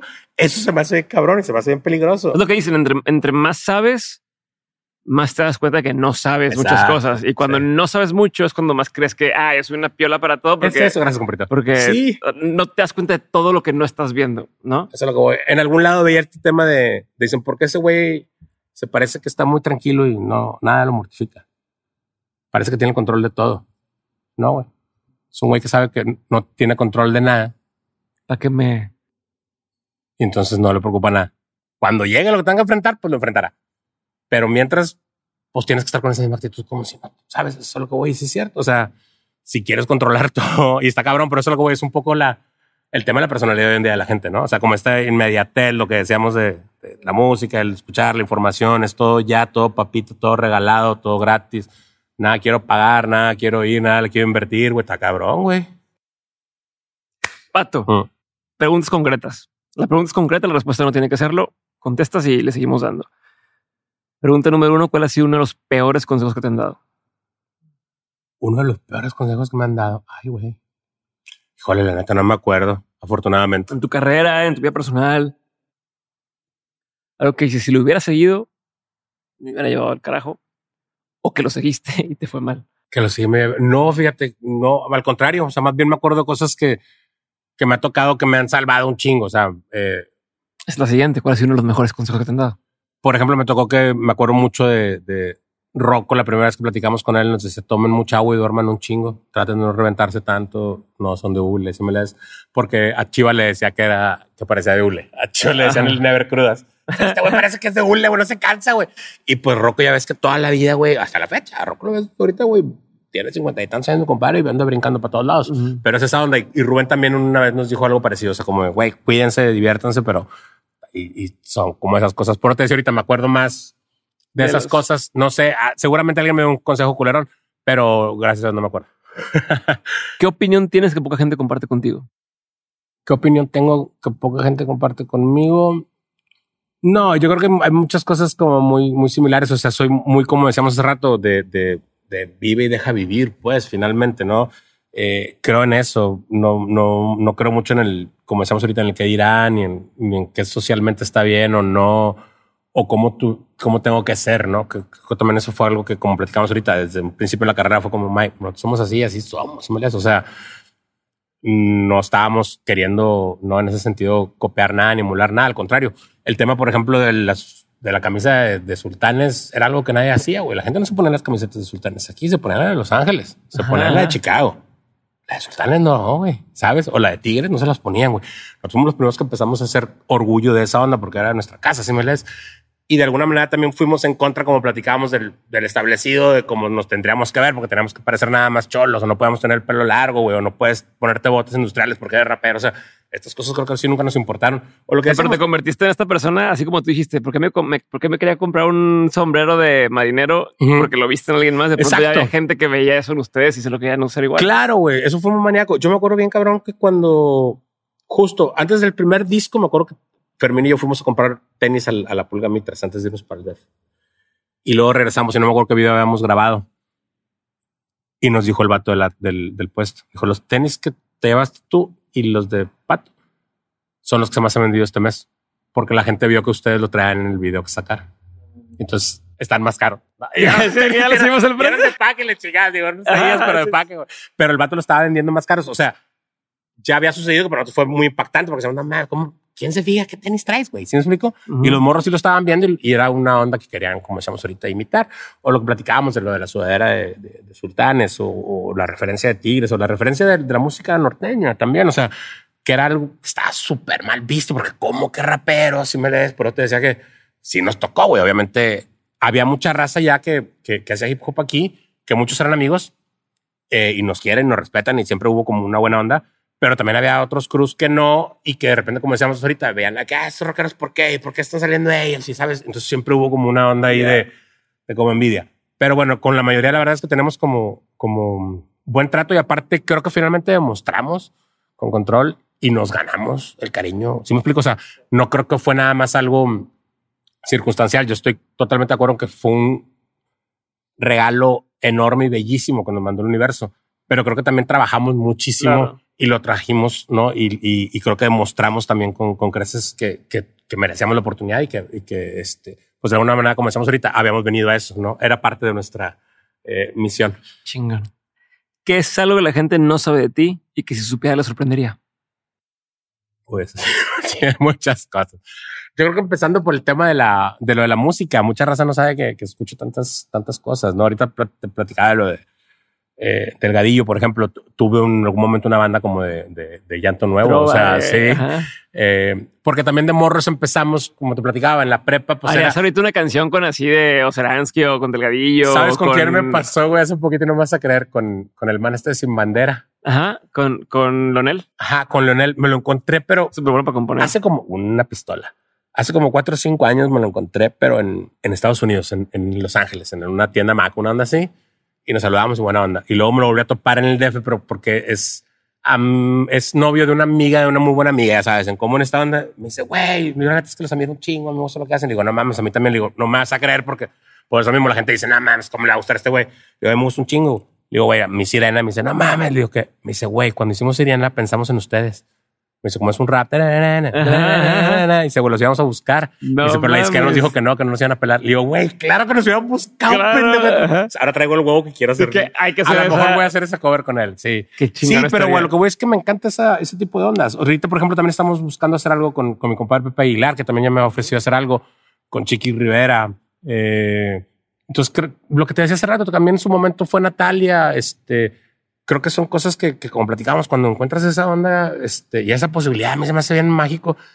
Y ojo, lo que te decía, creo que algo bien clave es que es, para mí todo eso es compartir, o sea, eso se trata la música, como decíamos. Entonces, entre con más gente pueda compartir, sentarme, hacer una canción, grabarla, enseñarla, tocarla en vivo, pues, para mí es mejor. Y, y he, he tenido la fortuna de que además he grabado con mucha gente de muchos otros géneros y, y todo el mundo me tira buen pedo y, y tengo la oportunidad de ir, de entrar y de salir. Eh, y eso es algo que, que no mucha gente tiene, entonces también lo agradezco mucho. Qué chingón. Dice si sale esa rola, enséñamela antes de que salga. No sé. Sí. Este, así mándame por debajo luego algunas de las, de las nuevas. Eh, Te voy a invitar a ver unas cositas del, ándale.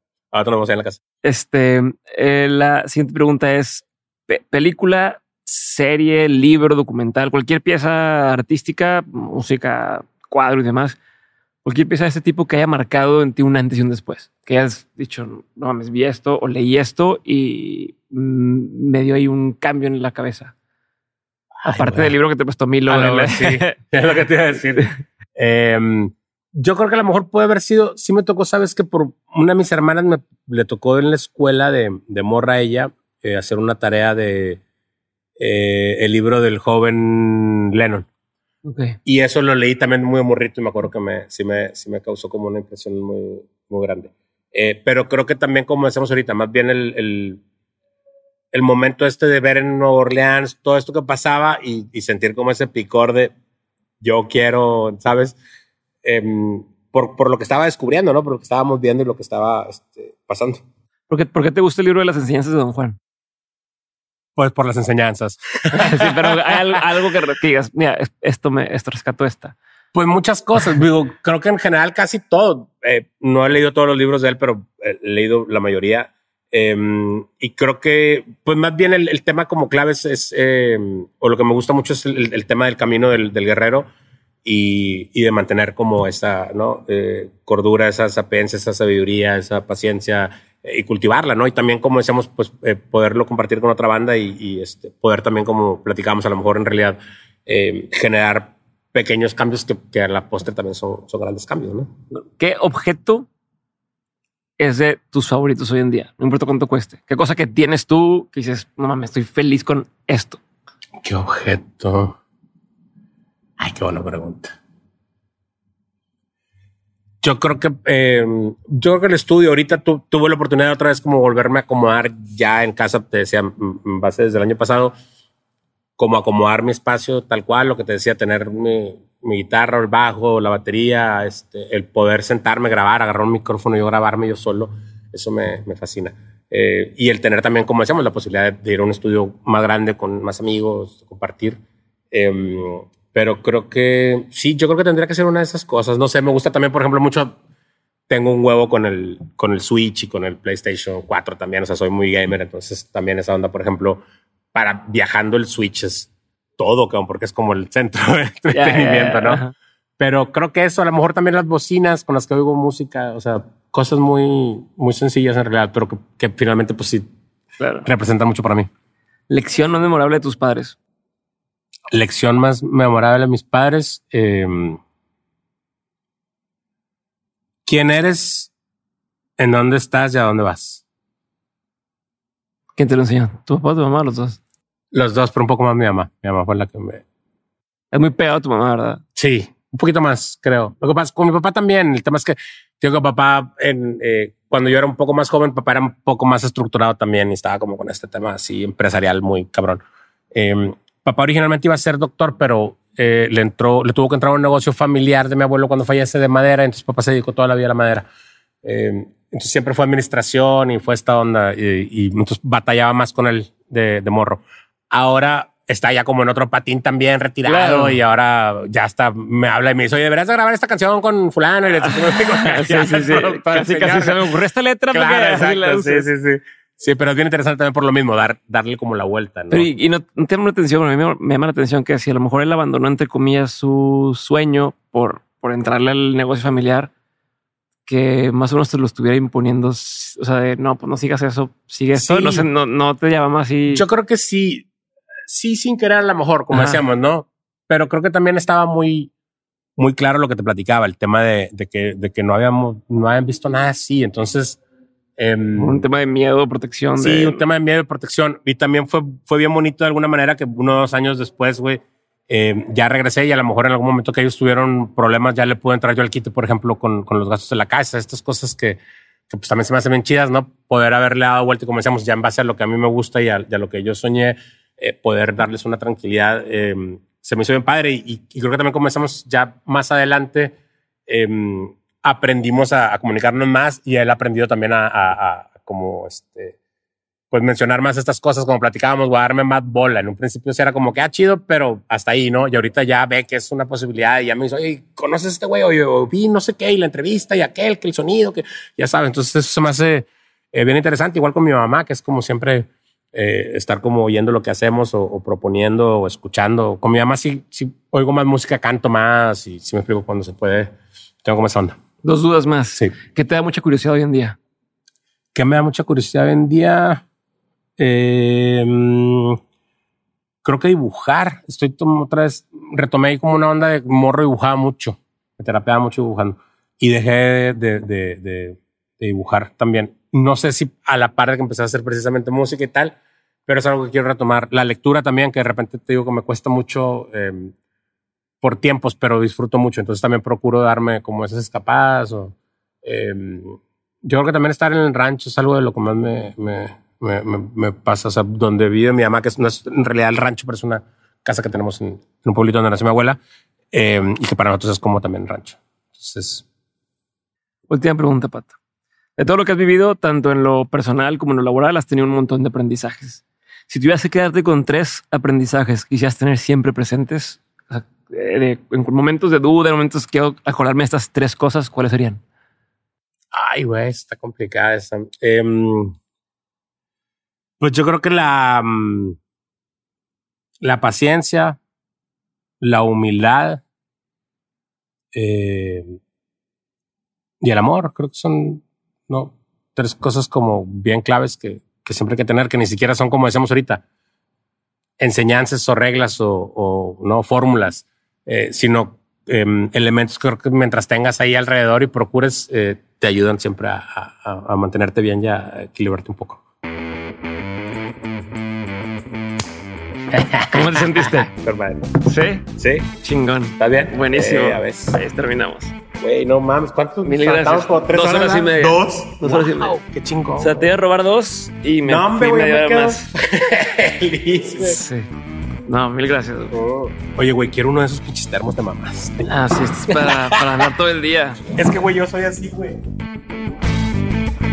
Gracias por haber llegado hasta el final de este episodio. Si te gustó, no olvides hacerle saber a Pato que te gustó su participación, escríbele en redes sociales y no olvides también compartirlo con alguien a quien pudiera serle de interés y quien pudiera aprender de la historia de Pato. Mando un abrazo y nos vemos pronto con el último episodio del año aquí en Dementes. Bye. This is the story of the one. As a maintenance engineer, he hears things differently. To the untrained ear, everything on his shop floor might sound fine, but he can hear gears grinding or a belt slipping. So he steps in to fix the problem at hand before it gets out of hand. And he knows Granger's got the right product he needs to get the job done, which is music to his ears. Call, click Granger.com, or just stop by. Granger, for the ones who get it done.